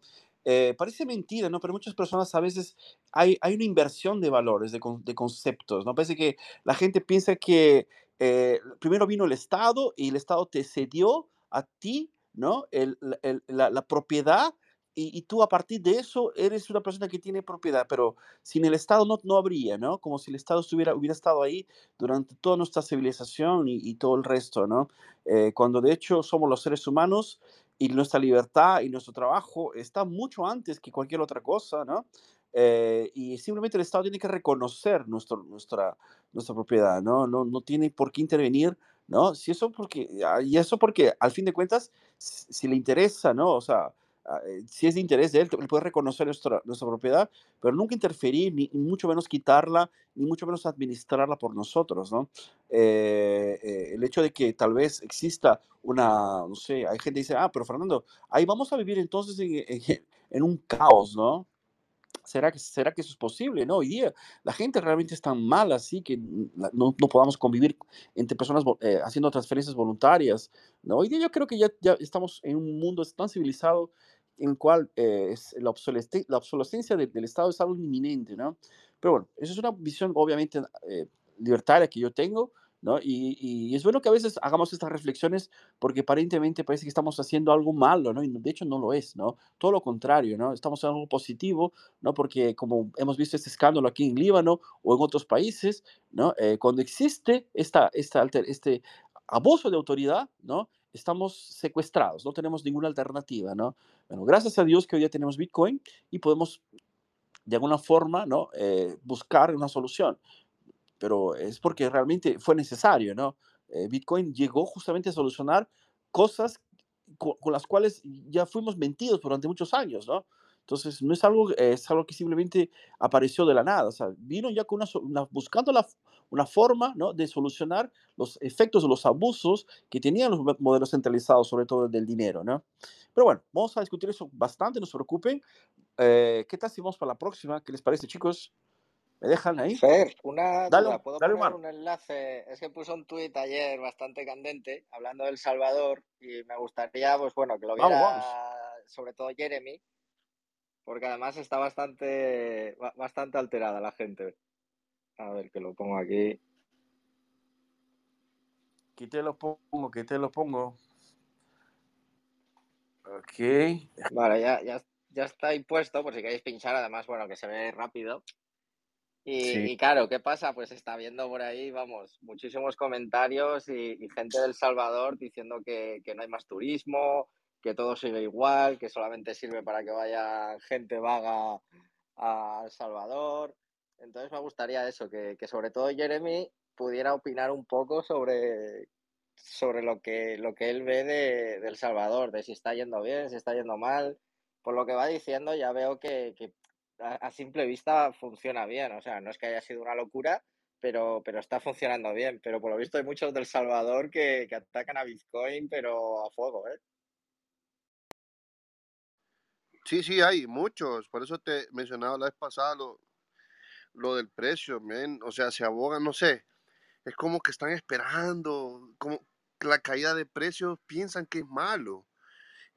porque recuérdense que pareciera, pareciera malo, ¿no? Cuando no conoces de Bitcoin, cuando tienes, eh, cuando lo comparas con otras cosas, cuando no conoces de Bitcoin, ¿verdad? Pareciera malo, pero es que no han entendido eh, el verdadero sentido de Bitcoin, ¿no? poder tenerlo, no simplemente el precio de Bitcoin, sino el valor realmente. Cuando logren entender eso, vendrán otras perspectivas, pero la gente lo sigue viendo a, razón de precio. Y lamentablemente es así, pero no lo entienden. Perfecto, Jeremy. Omar, no sé si está bueno ahí. No, era, era eso, que ya te digo, que es que eso, está bastante candente eh, el tuit ese y lo dicho, que hay muchos a favor, muchos en contra, los que están en contra van como muy a, saco, o sea, de muy, muy en contra literal, es decir, que, que solamente sirvió, es verdad, otra de las respuestas fue que solamente había servido para llevar a, gente en helicóptero, que creo que eso es lo de Ricardo Salinas, creo que se llama, que, la gente sigue pensando que lo pagó El Salvador, el viaje ese y tal. Entonces, bueno, veo que, hasta allí en El Salvador hay muchísima gente, pues eso, en contra de, Bitcoin, pero a muerte además. Yo creo que es, yo creo que es natural y, es bueno, es, es positivo, ¿sabes? Yo, yo, no soy de las personas que, que, que, piensan que las cosas tienen que ser 100% todo, ¿no? No, no es posible, no, no, no seremos humanos si fuera así, ¿no? Todo mundo tiene un tiempo, todo el mundo, como lo ha dicho Jeremy, todo mundo tiene un proceso, ¿no? Eh, va a haber gente que, está, está, que esté auditando lo que está haciendo en El Salvador, la, la, la parte de la gente que está contra Bukele, que tiene algún enemigo político que tenga, es bueno que, que, haya una discusión sobre el tema. Ahora, eh, bueno, ahora, decir que Bitcoin solo trajo gente que va en helicóptero a un lugar u otro, pero qué bueno, ¿no? Porque por lo menos se fomentó la industria. Esta gente normalmente trae, trae inversiones, o sea, no es solamente envidia, ¿no? O sea, una cosa es tener envidia y ser 100% envidioso y decir que está mal, ¿no? Es típico de comunista, ¿no? Es un, son un bando de socialistas que reclaman al respecto de eso, ¿no? Pero bueno. Yo creo que también, Fede, a ver, eh, en el momento de que El Salvador empezó a tomar la decisión de, de, empezar a tener Bitcoin como, moneda, eh, eh, es una decisión que al mismo tiempo que va a beneficiar a, muchísimas personas en, el país, eh, hizo que se ganara también muchísimos enemigos. Estaba hablando de enemigos desde haters de Bitcoin, desde personas de la oposición al gobierno que solamente van a estar en contra de Bitcoin sin entenderlo y solamente porque la oposición de él le gusta algo, a mí no me gusta. Eh, porque es la naturaleza de la política, hasta el propio, propiamente grandes instituciones como el Fondo Monetario Internacional y, ese tipo de, de, parásitos que van a estar contra una moneda que les dé libertad a las personas. Eh, queriendo no se van a ganar ese tipo de enemigos y, y es algo con lo que las, tanto las personas como los políticos que están apoyando esta, esta medida en El Salvador van a tener que, luchar. Eh, eso es inevitable. Yo después de la, mm, esta semana, cuando se dio este problema de la, correctora FTX, hasta hubo una, una, noticia que empezaron a difundir de que todos los bitcoins de El Salvador estaban en FTX y se perdieron. hasta el propio, hasta el propio CZ tuvo que salir, el dueño de Binance tuvo que salir en Twitter avisando que había hablado con, con Bukele para desmentir esa información, que nadie tenía nada en FTX. Entonces, eh, eso es algo con lo que van a tener que, que, luchar de acá para adelante, ¿no? Hasta que Bitcoin realmente tenga la, la difundación que, que, va a tener en algún momento y bueno, y ahí es cuando realmente se haya, se, haya ganado la batalla, ¿no? Pero hasta ese momento va a ser una lucha constante. No, y aparte que el presidente de acá le encanta, le encanta eh, tirarle bomba, es decir, fue a Estados Unidos a un programa, algo famosito allá, y le dijo que la Reserva Federal no era ni reserva y no, no, no dijo, no, no tiene reserva y no es federal, les dijo. Entonces todo el mundo lo sabe. Y esos son bombazos que la gente no le gusta escuchar, ¿no? Esa es la verdad realmente. Y, y pues como tú lo dices, ¿no? Un montón de gente ha tomado la posición anti-Bitcoin sin entenderlo, sin conocerlo, simplemente porque fue una iniciativa que vino del gobierno.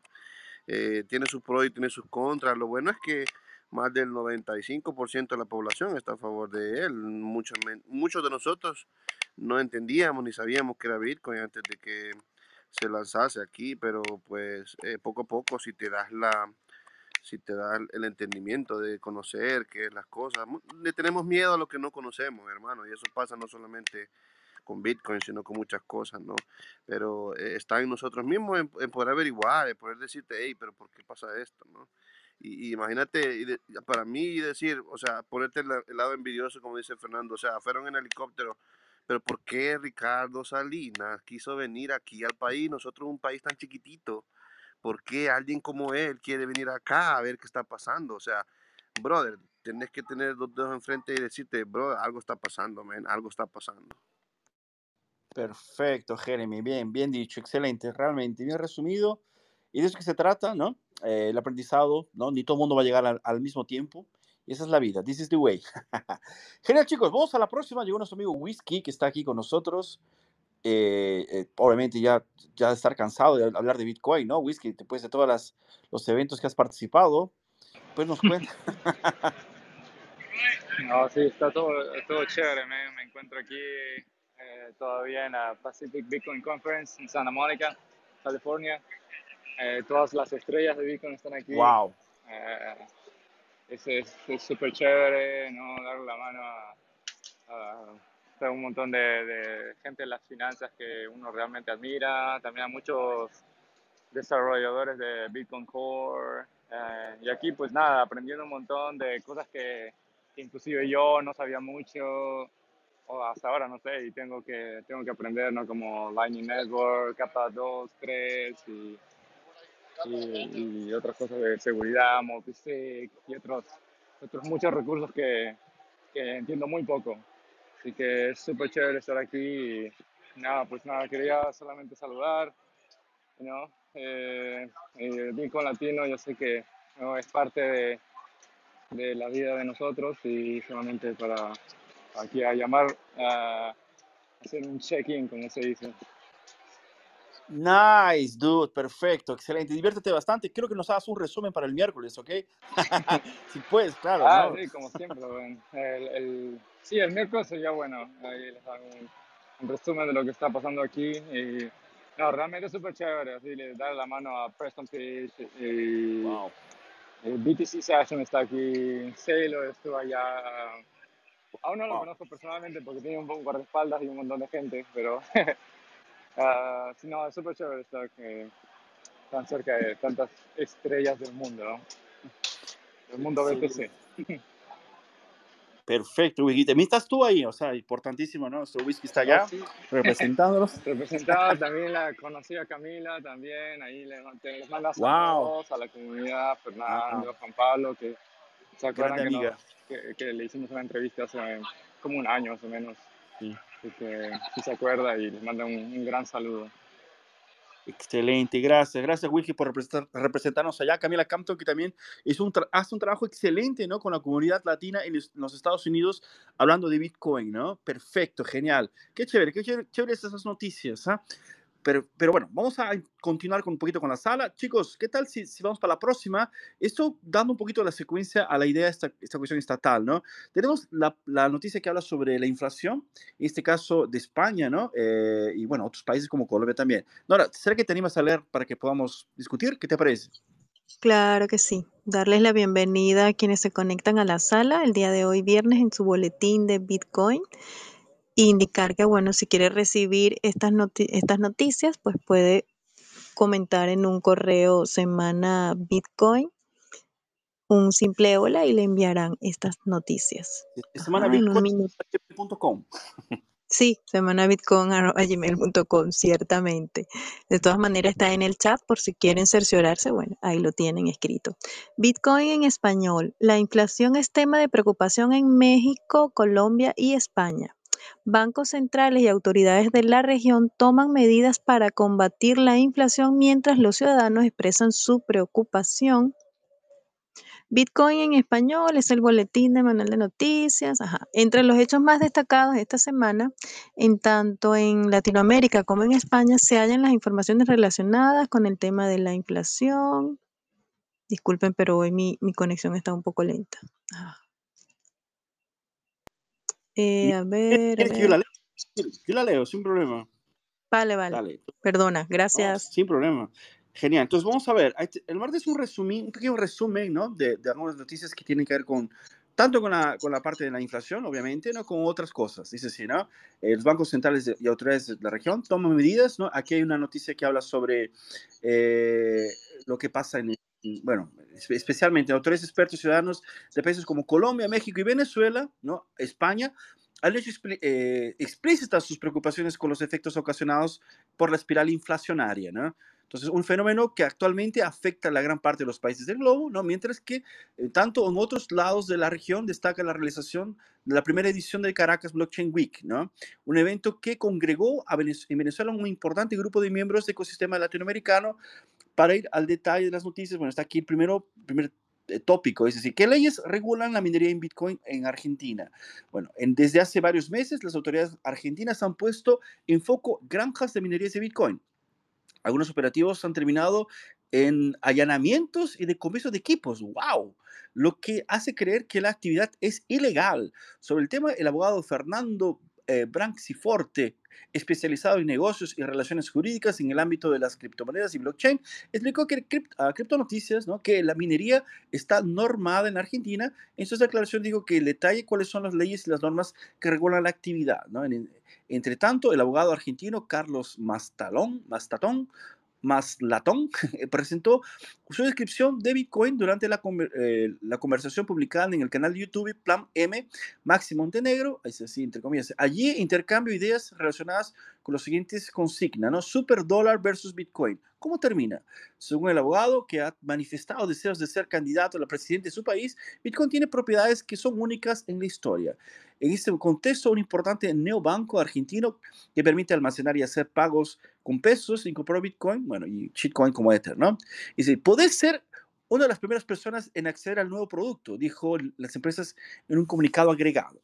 Además, tenemos al ministro de colombiano que habla de las causas de la inflación, ¿no? Es el ministro de Hacienda, el, eh, Antonio Ocampo, explicó las razones que en su juicio llevaron al peso colombiano en su, al precio histórico mínimo frente al dólar estadounidense.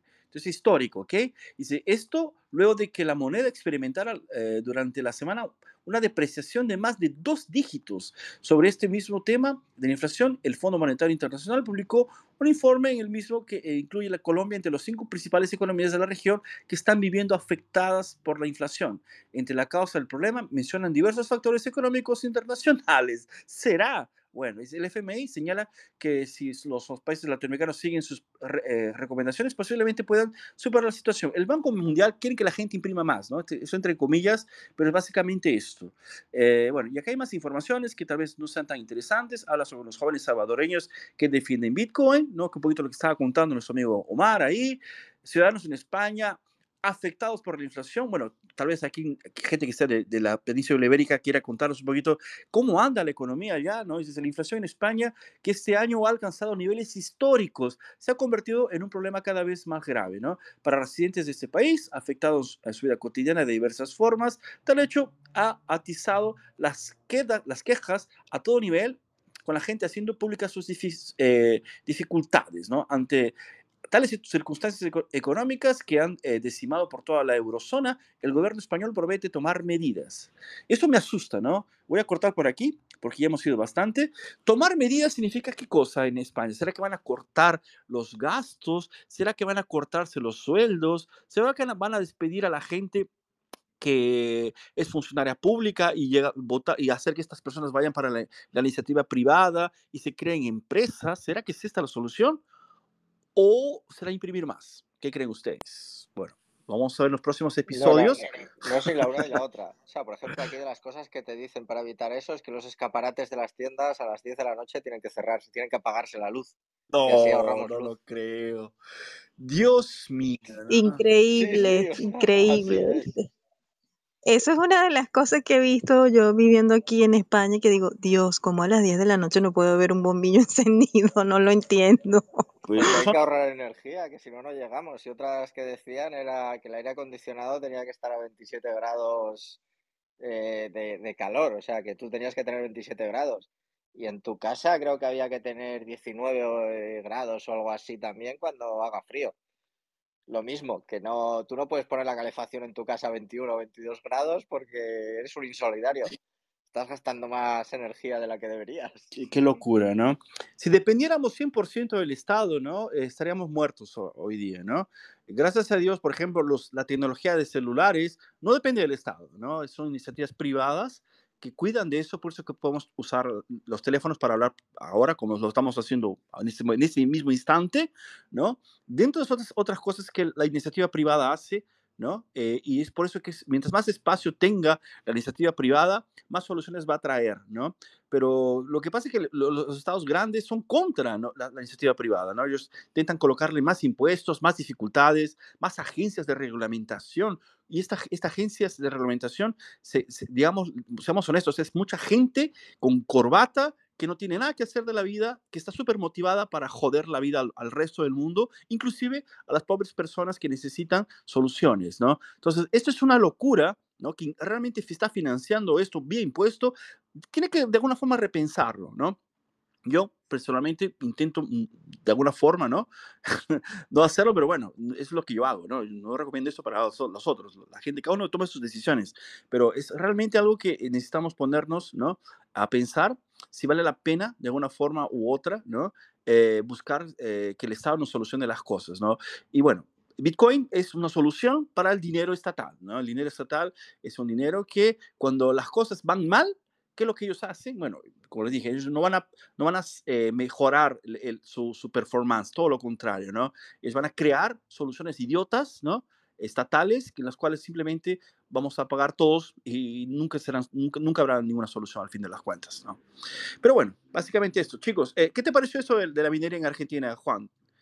Eh, Todavía he escuchado la noticia, se, se, divulgó bastante, como que, sobre, no tanto en los medios tradicionales, fue más en, por ahí en los grupos de, de Bitcoin, yo participo en algunos grupos de, de minería en, en Argentina, eh, en Facebook, ese tipo de plataformas, ahí como que se estaba desparramando la noticia de que sí, que, que las agencias de recaudación estaban atrás de, de, esta gente. Pero, a ver, ellos el Estado necesita mucho dinero para, para mantenerse, sobre todo en Argentina, que, que, hay un Estado mega, mega inflado, con un déficit, un déficit fiscal eh, astronómico. Entonces están desesperados buscando...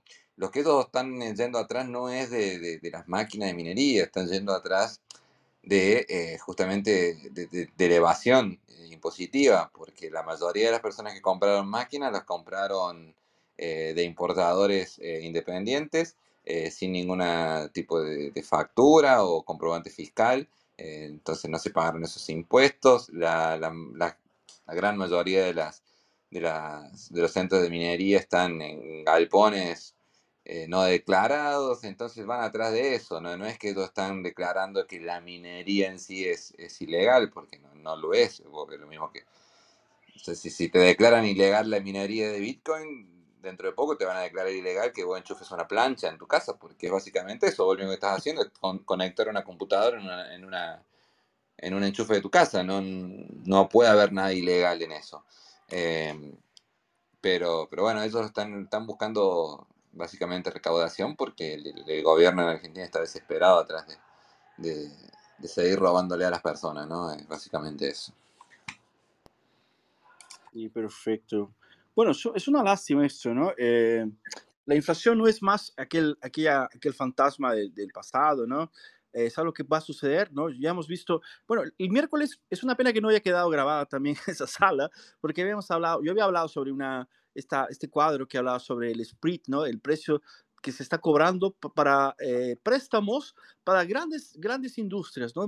Industrias del tipo eh, American Airlines o Tesla, ¿no? Ese tipo de, de, impuesto está siendo eh, obviamente observado durante las, las diferentes partes, fases de, del, del, mercado, o sea, desde 2000, vamos, viene, viene, se viene acompañando esto, ¿no? Y hubo una, una, una elevación con, la, con el efecto de, de, de obviamente, de 2016, eh, por la, la, crisis que hubo en Europa, después también, obviamente, 2018, eh, por la, después con Col Corona, ahora en la pandemia, y ahora continúa, eh, se, se, volvió a subir, ¿no? Solo que no, no, hay ningún efecto, o sea, la guerra, no sé, puede ser cualquier otra cosa, pero mucha gente sospecha que da la impresión, ¿no? La, la cantidad enorme que se, se, imprimió en los últimos años y está empezando a, a, generar, ¿no? Lo que se conoce como recesión, ¿no? Donde la gente eh, tiene dinero, pero las tasas son tan altas que no, no, consigue comprar, no se produce más, hay dinero, el dinero no vale nada y no hay cosas para comprar. O sea, es la receta perfecta para el caos, ¿no?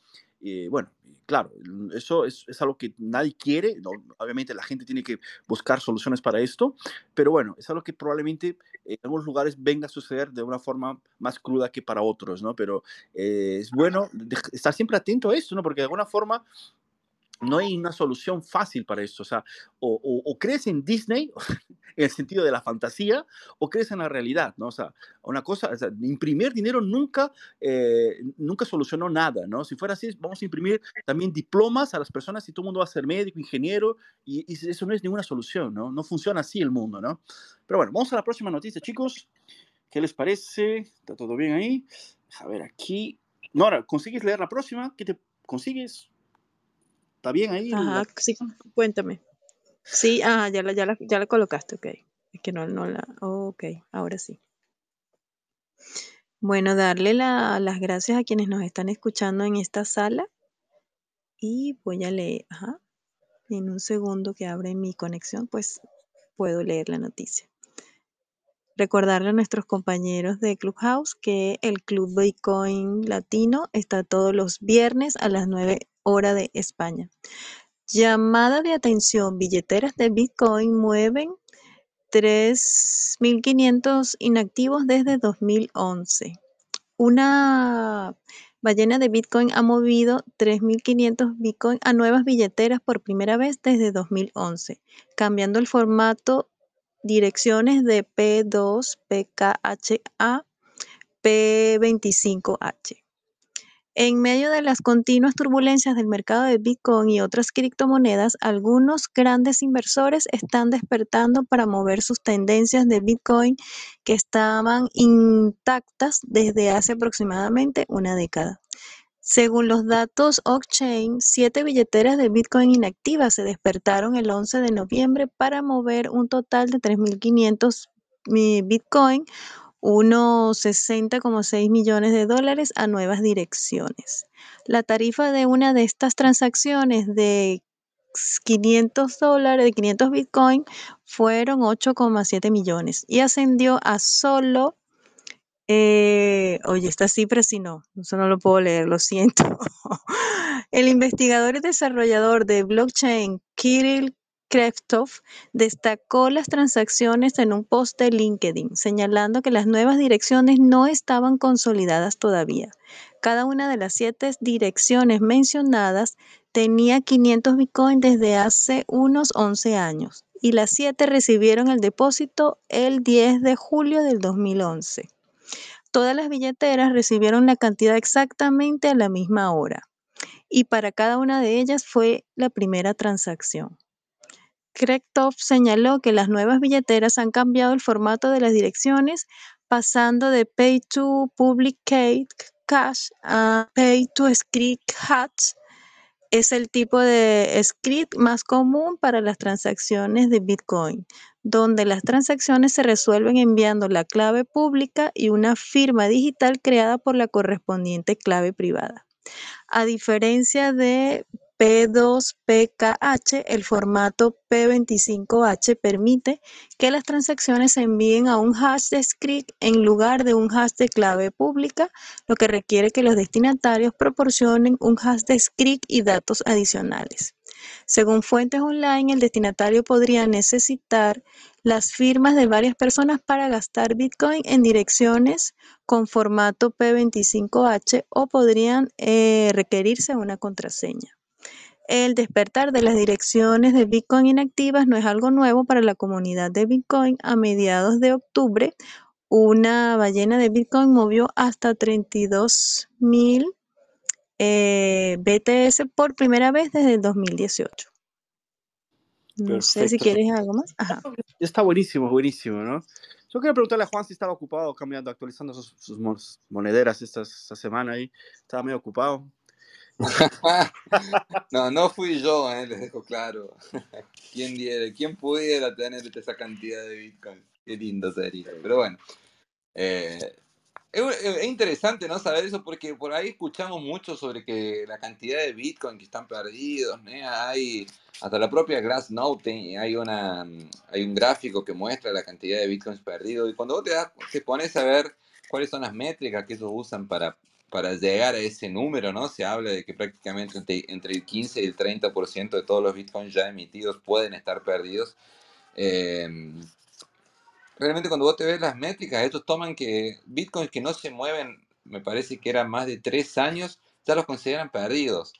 Y hay muchísima gente que tiene bitcoins más de, mucho más de 3 años. Este es un, caso, lo podemos ver ahora, y no están perdidos. Eh, entonces, eh, es muy positivo eh, ver que, realmente hay personas que, confían mucho en bitcoins y que me imagino que la, única, la única necesidad que tenía este muchacho de, de, mudar sus bitcoins de cartera era porque, bueno, realmente ahora el bitcoin de la red ha mejorado mucho, las carteras han mejorado mucho, las nuevas direcciones, eh, las tasas son más baratas, entonces de repente ha sido solo por eso y, y, también para diluir un poco su capital, porque por lo que dice la noticia las cambió a, varias nuevas carteras, entonces eh, muy interesante, o capaz ya se los dio a todos sus hijos, van a saber qué, qué, es lo que hizo, ¿no? Pero es muy, muy interesante y muy positivo, me parece.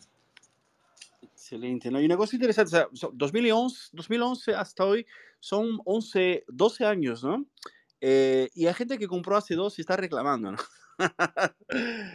guárdate unos 10 años ahí y ahí conversamos. No, eso, me gustaría que le digan todo eso, los, lloraderas de que están ahora. Eh, pregúntenle a ese hombre si Bitcoin está caro o está barato hoy en día, si él, ¿qué opina? Compró en 2011, ¿cuánto estaba Bitcoin en 2011? Centavos de dólar. Un dólar compraba 100 Bitcoins, una cosa así, ¿no? Entonces, pregúntenle a él si hoy está barato o está caro Bitcoin.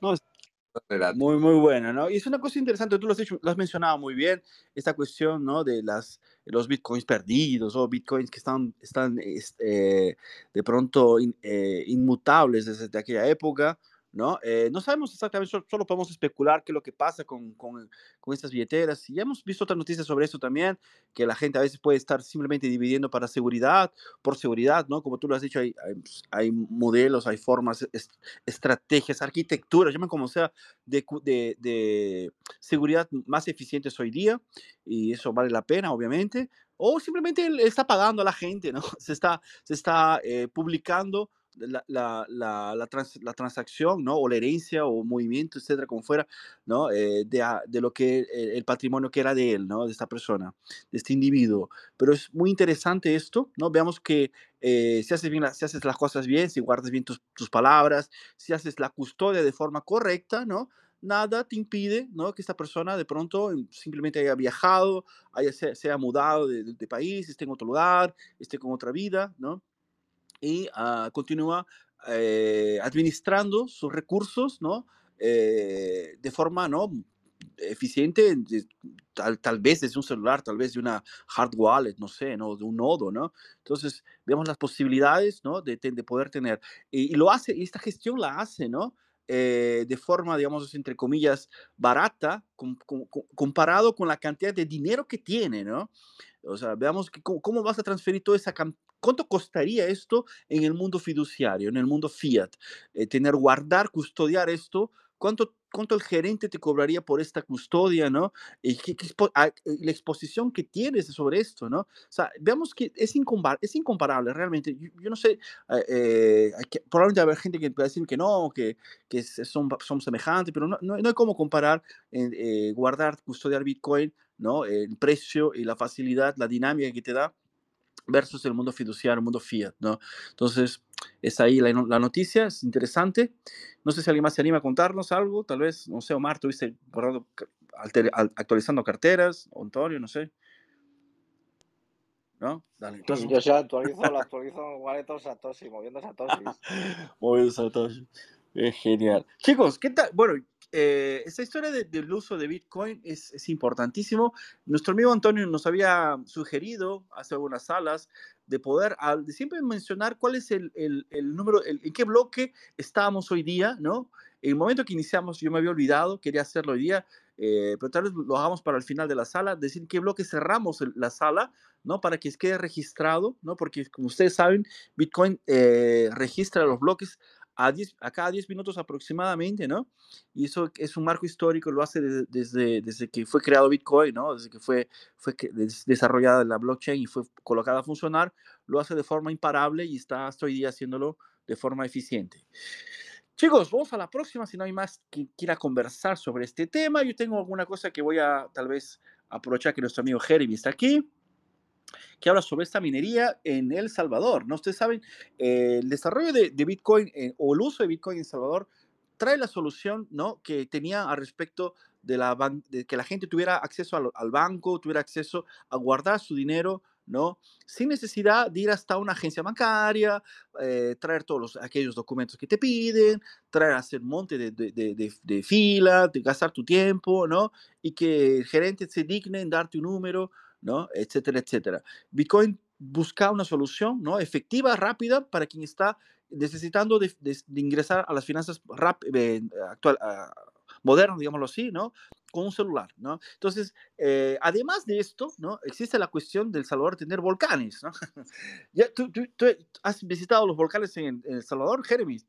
que son bonitos, ¿nos recomiendas? ¿No?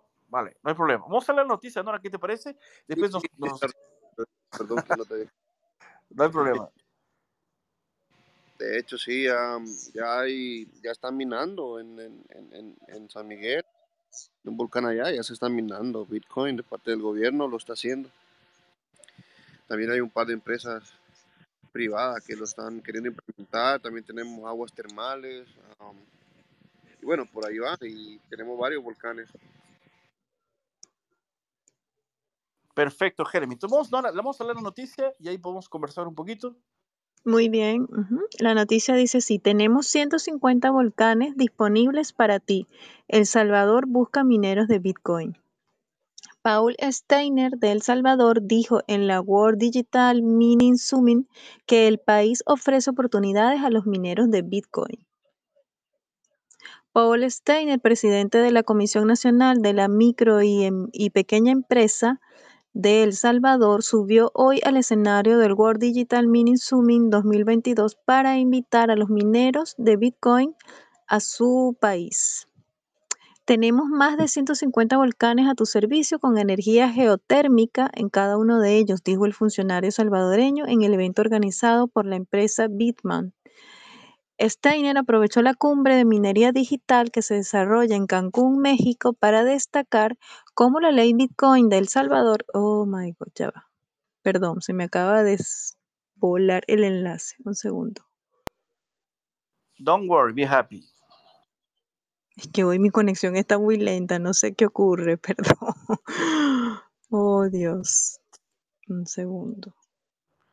Bueno, comentar a nuestros compañeros que nos siguen aquí que puede visitar el Club Bitcoin Latino los viernes a las 9 de la noche de España. Oh, perdón. Sí, No, no, Fernando, no, no puedo, bloqueame porque no puedo, no puedo salir de donde. Ajá. Dale, sin problema. No, es bueno también recordarles a los chicos que nos están escuchando por primera vez que también esta, esta sala está grabada, ¿no? Obviamente va a quedarse aquí en Clubhouse para que tenga el aplicativo, para que nos esté escuchando ahora. Pero si crees que, por ejemplo, hay alguien que tal vez le interese escucharnos, tenemos la versión podcast que sube el martes, ¿no? Y la dejamos en Spotify para quien quiera escucharla o quiere reescuchar de alguna forma la noticia, alguna cosa que, de la cual hemos hablado aquí, ¿no? Eh, entonces todos los martes la subimos en Spotify también con el nombre de Bitcoin Latino, ¿no? Hay mucha gente que nos escucha en Centroamérica, ¿no? Y probablemente les eh, le vaya a interesar también esa noticia, ¿no? Entonces una noticia que tal vez yo quería contrastar un poquito con la cuestión de Argentina, ¿no? Y que tal vez la, la semana pasada o hace unos días hablamos también de Paraguay, ¿no? Esta cuestión de la minería. La minería de Bitcoin es algo que eh, es, es una realidad, ¿no? Ya hay muchos países que ya le abrieron las puertas, hay otros países que simplemente le cerraron las puertas. ¿Por qué? Bueno, diferentes motivos, ¿no? Uno, el, el año pasado fue China, ¿no? Que hizo una gran de- depuración de, mineros de Bitcoin y los eh, y el hashing, eh, o sea, la cantidad de mineros que había en China era tal vez la más grande, la más, más grande, la, la más alta de- en, en la región y tal vez del planeta, ¿no? Había una gran cantidad de, de- de- minería en China y eh, simplemente se decidió que era prohibido y los expulsaron y bueno, esa gente salió, se buscó nuevos lugares, ¿no? Y es la facilidad que tiene Bitcoin, ¿no? O sea, no necesariamente porque en un país alguien te diga que no puedes hacer las cosas, eh, vas, a, vas a de pronto eh, perder, ¿no? Obviamente, claro, ahí siempre hay un impacto, no decir que no, la gente no, no se quedó eh, de alguna forma, un, hubo un efecto, una, una pérdida, ¿no? Pero no es el fin del mundo, ¿no? Y bueno, eh, lo que dice esta noticia es justamente esto. Esta noticia está en criptonoticias.com, ¿no? Dice sí, tenemos 150 volcanes disponibles para, para ti. El Salvador busca mineros de Bitcoin. ¿ah? Entonces, atención, para quien quiera, por ejemplo, invertir, ¿no? No sé, es una forma de ver, ¿no? Eh, La solución que Bitcoin puede traer. Dice, sí, Paul Steiner, El Salvador, dijo que en la World Mining Summit, ¿no? Que el país ofrece oportunidades a los mineros de Bitcoin. Eh, el presidente de la Nación, el presidente de la Comisión, perdón, de la Nacional de la Micro y Pequeña Empresa, ¿no? En la Conam, CONAMIP, El Salvador subió hoy al escenario de la World Digital Mining Summit, ¿no? Para invitar a los mineros de Bitcoin a su país. Lo dijo entre comillas. Por primera vez en, en más de 200 años, en realidad, podemos decir que somos libres y, por, eh, y hoy podemos hacer nuestros propios movimientos y tratos para forjar nuestro propio futuro, basado en nuestra propia política, y hemos decidido que una de ellas es Bitcoin. ¿no? Eh, bueno, el representante de Salvador expresó ante la audiencia del país centroamericano que debe traer a los mineros de Bitcoin para que su proyecto basado en la, cripto- la criptomoneda sea sostenible en el tiempo. Ustedes están al, al comienzo de, una- de toda esta cadena y, eh, de valor. Nosotros contamos con las tremendas oportunidades para que empiecen ¿no? a establecerse en nuestra nación agregaciones Steiner. Bueno, básicamente esto, ¿no? Eh, como lo ha dicho Jeremy, hay muchas empresas que ya están, ya están haciéndolo, ¿no? Y aprovechando esa energía, ¿no? Para la gente que tal vez no sepa, eh, la mineración de Bitcoin lo has, es hecha a través del uso de energía. Entonces, dentro de la ecuación para, para, para ganar dinero con Bitcoin, porque es lo que de, de, de pronto la gente está haciendo, es tener la mayor, la mayor cantidad de energía con el menor costo posible. Entonces, nuestro planeta tiene fuentes eh, de energía que son gratuitas, ¿no? Como por ejemplo el viento o el calor o inclusive eh, en este caso el calor de los volcanes. Entonces, ahora, el gasto sería en poder absorber esa energía y utilizarla, transformarla en energía eléctrica para poder hacer eh, el uso de las computadoras que hacen la búsqueda ¿no? de, de, la, solución, de la solución para que se, se, consiga confirmar el bloque y a partir de esto la minería es, es producida, ¿no? entre comillas minería, pero de hecho no es nada, nada comparado con la minería, digamos así, orgánica, ¿no? Que es un, hacer eh, búsquedas dentro de la tierra, ni nada de esto, ¿no?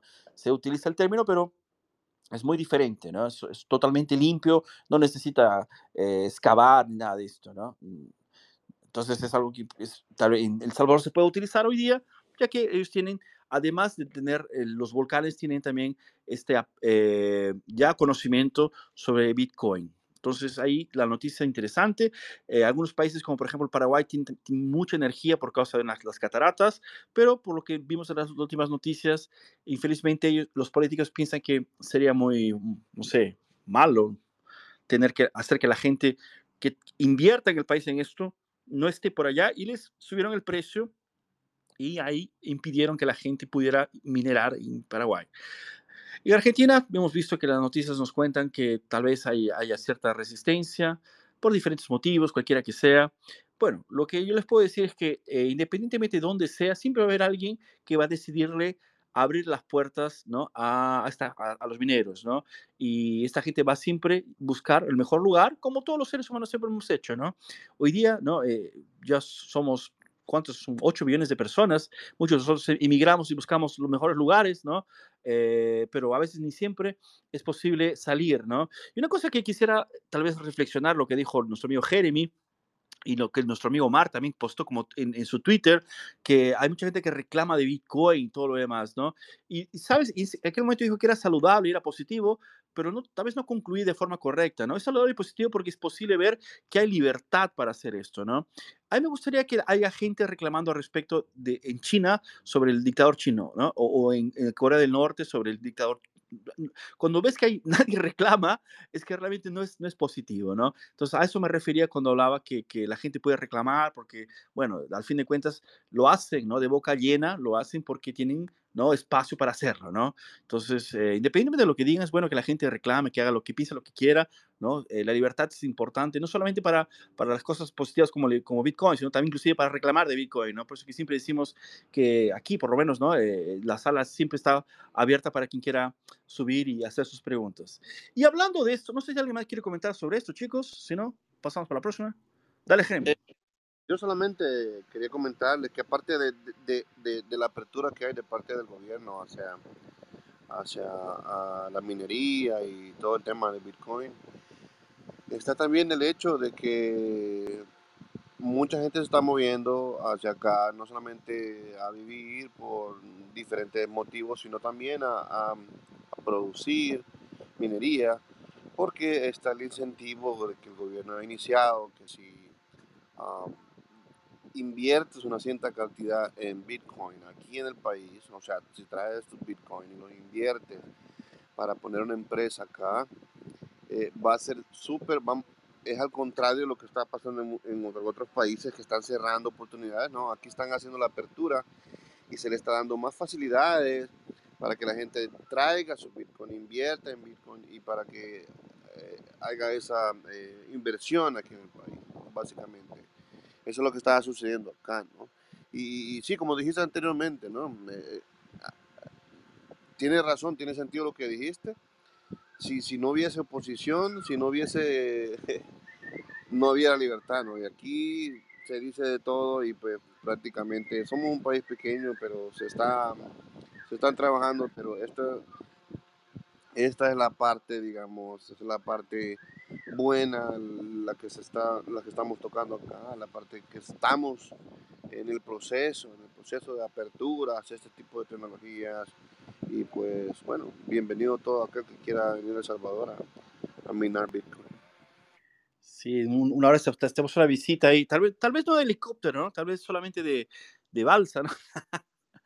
Pero llegaremos un día a Salvador a visitar. Tenemos, voy a hacer una, una, una incursión, ¿no, Juan? Nos prestas tu carro para llegar hasta allá. Tengo muchísimas ganas, de, de, conocer El Salvador. Estoy muy ansioso para hablar con, con Jeremy allá personalmente. Lo queremos a visitar.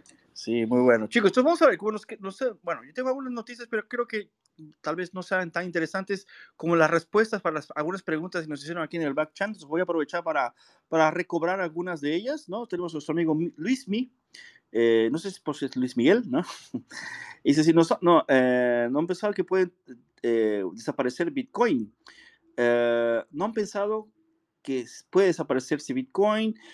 Bueno, Sí, puede desaparecerse, ¿no? El mundo, o sea, el mundo es el mundo, ¿no? Estamos, hoy estamos aquí, mañana no. Todo es posible, ¿no? Yo creo que eh, es el, simple hecho de estar vivos ya nos deja, ¿no? Dependientes de, que algo eh, pueda suceder. La naturaleza es, es así, es, es inevitable, ¿no? Pero también así, o sea, hay que colocar las cosas en su lugar. O sea, el Bitcoin está aquí, eh, está aquí más, eh, tienes comparado con Bitcoin, ¿no? El dinero fiat, tienes el oro, yo no sé, hay, todas las cosas tienen, tienen sus pros y sus contras, ¿no? Lo, lo, lo interesante tal vez, ¿no? Eh, yo, yo valorizo mucho la libertad. Entonces, en ese sentido, ¿no? Lo que me da libertad, lo que me da las posibilidades que me dan, ¿no? Eh, las facilidades que me da. Entonces, yo, yo veo es, este aspecto, ¿no? Eh, se, pues, obviamente puede suceder cualquier cosa en el futuro, nadie sabe nada, ¿no? Eh, esa, esas mismas cuestiones de FTX, ¿no? Lo que pasó con Luna, estos, estos, estos alabancamientos que se hacen, ¿no? Encima de Bitcoin, ¿no? Eh, ¿Alguien podría prohibir los que suceda en el futuro? No, porque Bitcoin es una moneda libre, entonces la gente va a hacer estas locuras, ¿no? Es natural y que las personas eh, quieran hacer emprendimientos sobre, sobre esto, querer ganar dinero con estrategias, ¿no? Colocar proyectos, hace parte del crecimiento, creo, ¿no? Bitcoin yo creo que vino para quedarse, ¿no? Y, todo lo que, en, nuestra historia, ¿no? Todos tienen, todas las, las, tecnologías tuvieron, ¿no? Eh, diferentes eh, aspectos, tanto positivos como negativos, y, y, crecimientos, ¿no? Mejorías. Y lo, lo, ideal es que hoy día Bitcoin es más que una tecnología, es un descubrimiento, ¿no? El hecho de, concordar que todo mundo eh, funcione alrededor de, un, consenso es algo que, en el dinero en este caso, ¿no? Es algo que es nuevo para los seres humanos y estamos también aún aprendiendo con esto, ¿no? No sé si alguien más quiere comentar sobre esto, ¿no? Y yo vi que estaba leyendo acá las preguntas también, preguntó sobre regulación, si Bitcoin será regulado pronto, eh, si va a ir para 4000. Bien, no sé, ¿está Luismi acá en la sala todavía o está salido? Déjame ver. Sí, ahí está todavía, ahí está Luismi abajo. Interesante, si, si le interesa subir para charlar un ratito, sacar, sacarle las dudas que tenga. Eh, si se anima, puede levantar la mano, que lo subimos acá para, para, que, para informarlo un poquito, a ver qué, dudas tiene. Siempre es, siempre es importante. Tal vez hablando es más, más fácil. Eh, sobre la pregunta si Bitcoin va a desaparecer, bueno, es, algo, sería futurología, ¿no? Yo realmente no creo en eso, me parece imposible que Bitcoin simplemente desaparezca. Eh, sobre la pregunta si va a ser regulado, bueno, es, es otro cantar porque ya no depende del propio Bitcoin, depende de, otros, de otras entidades eh, que tienen intereses propios, ¿no es cierto? Y que tal vez sí, es algo que no se puede regular 100% como, como una empresa, como una acción, como es algo que van a intentar regularlo, pero realmente no, no hay mucho para hacer. Eh, me parece que el marco regulatorio que pueda haber en Bitcoin será más para, para que grandes capitales tengan alguna seguridad jurídica, pero para, para poder invertir, pero más, más que eso, no, yo soy completamente contra la regulación porque... Eh, siempre que hay regulación, eh, favorece a los grandes players que ya están eh, inseridos en el mercado y acaba creando barreras de entrada para, eh, para la competencia. Entonces, siempre mucha regulación va a terminar creando esa barrera de entrada que van a impedir que pequeños players o que pequeños nuevos integrantes de este mercado puedan entrar, ¿no es cierto? Y de esa forma elimina la la, competencia dentro del mercado y eso nunca es saludable para un libre mercado. Entonces, pero bueno, me parece que sí, el tema de regulación puede ser inevitable, eh, pero no, dudo que, que cambie muchas cosas. O sea, Bitcoin va a seguir funcionando de la misma forma que viene funcionando hace 10 años.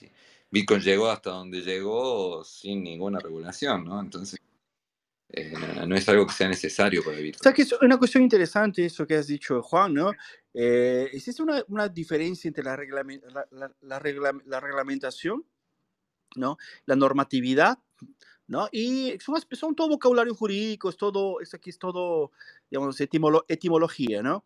Eh, ¿no? Y porque a veces pensamos que eh, somos, estamos tan acostumbrados que la entidad central nos solucione todo, ¿no? nos dé de todo, nos, nos cuide, ¿no? Y estamos como estamos por causa de esto, creo, un poquito, ¿no? Pero bueno, la relación, la relación consumidor, que eres tú, quien compra Bitcoin, la relación minero, la relación programador, todo esto existe un, un consenso, existe una normativa, ¿no? Que ya está decidida, ya fue aceptada. Entonces, es una ley, es un contrato privado, ¿no? Entonces, esto es, mil veces superior, es infinitamente superior que cualquier reglamentación, que un burócrata que no entiende de Bitcoin, que, que simplemente, o que, que, mismo que entienda de Bitcoin quiera, ¿no? Eh, desde su ombligo, ¿no? Eh, decidir sobre, sobre esto, ¿no? ¿Qué es lo que va a hacer? Como él no tiene autoridad mundial, ¿no? Menos mal que no la tiene. Él va a decir en su país si se prohíbe o no lo prohíbe, o si lo hace, hay una agencia o no lo hace, ¿no?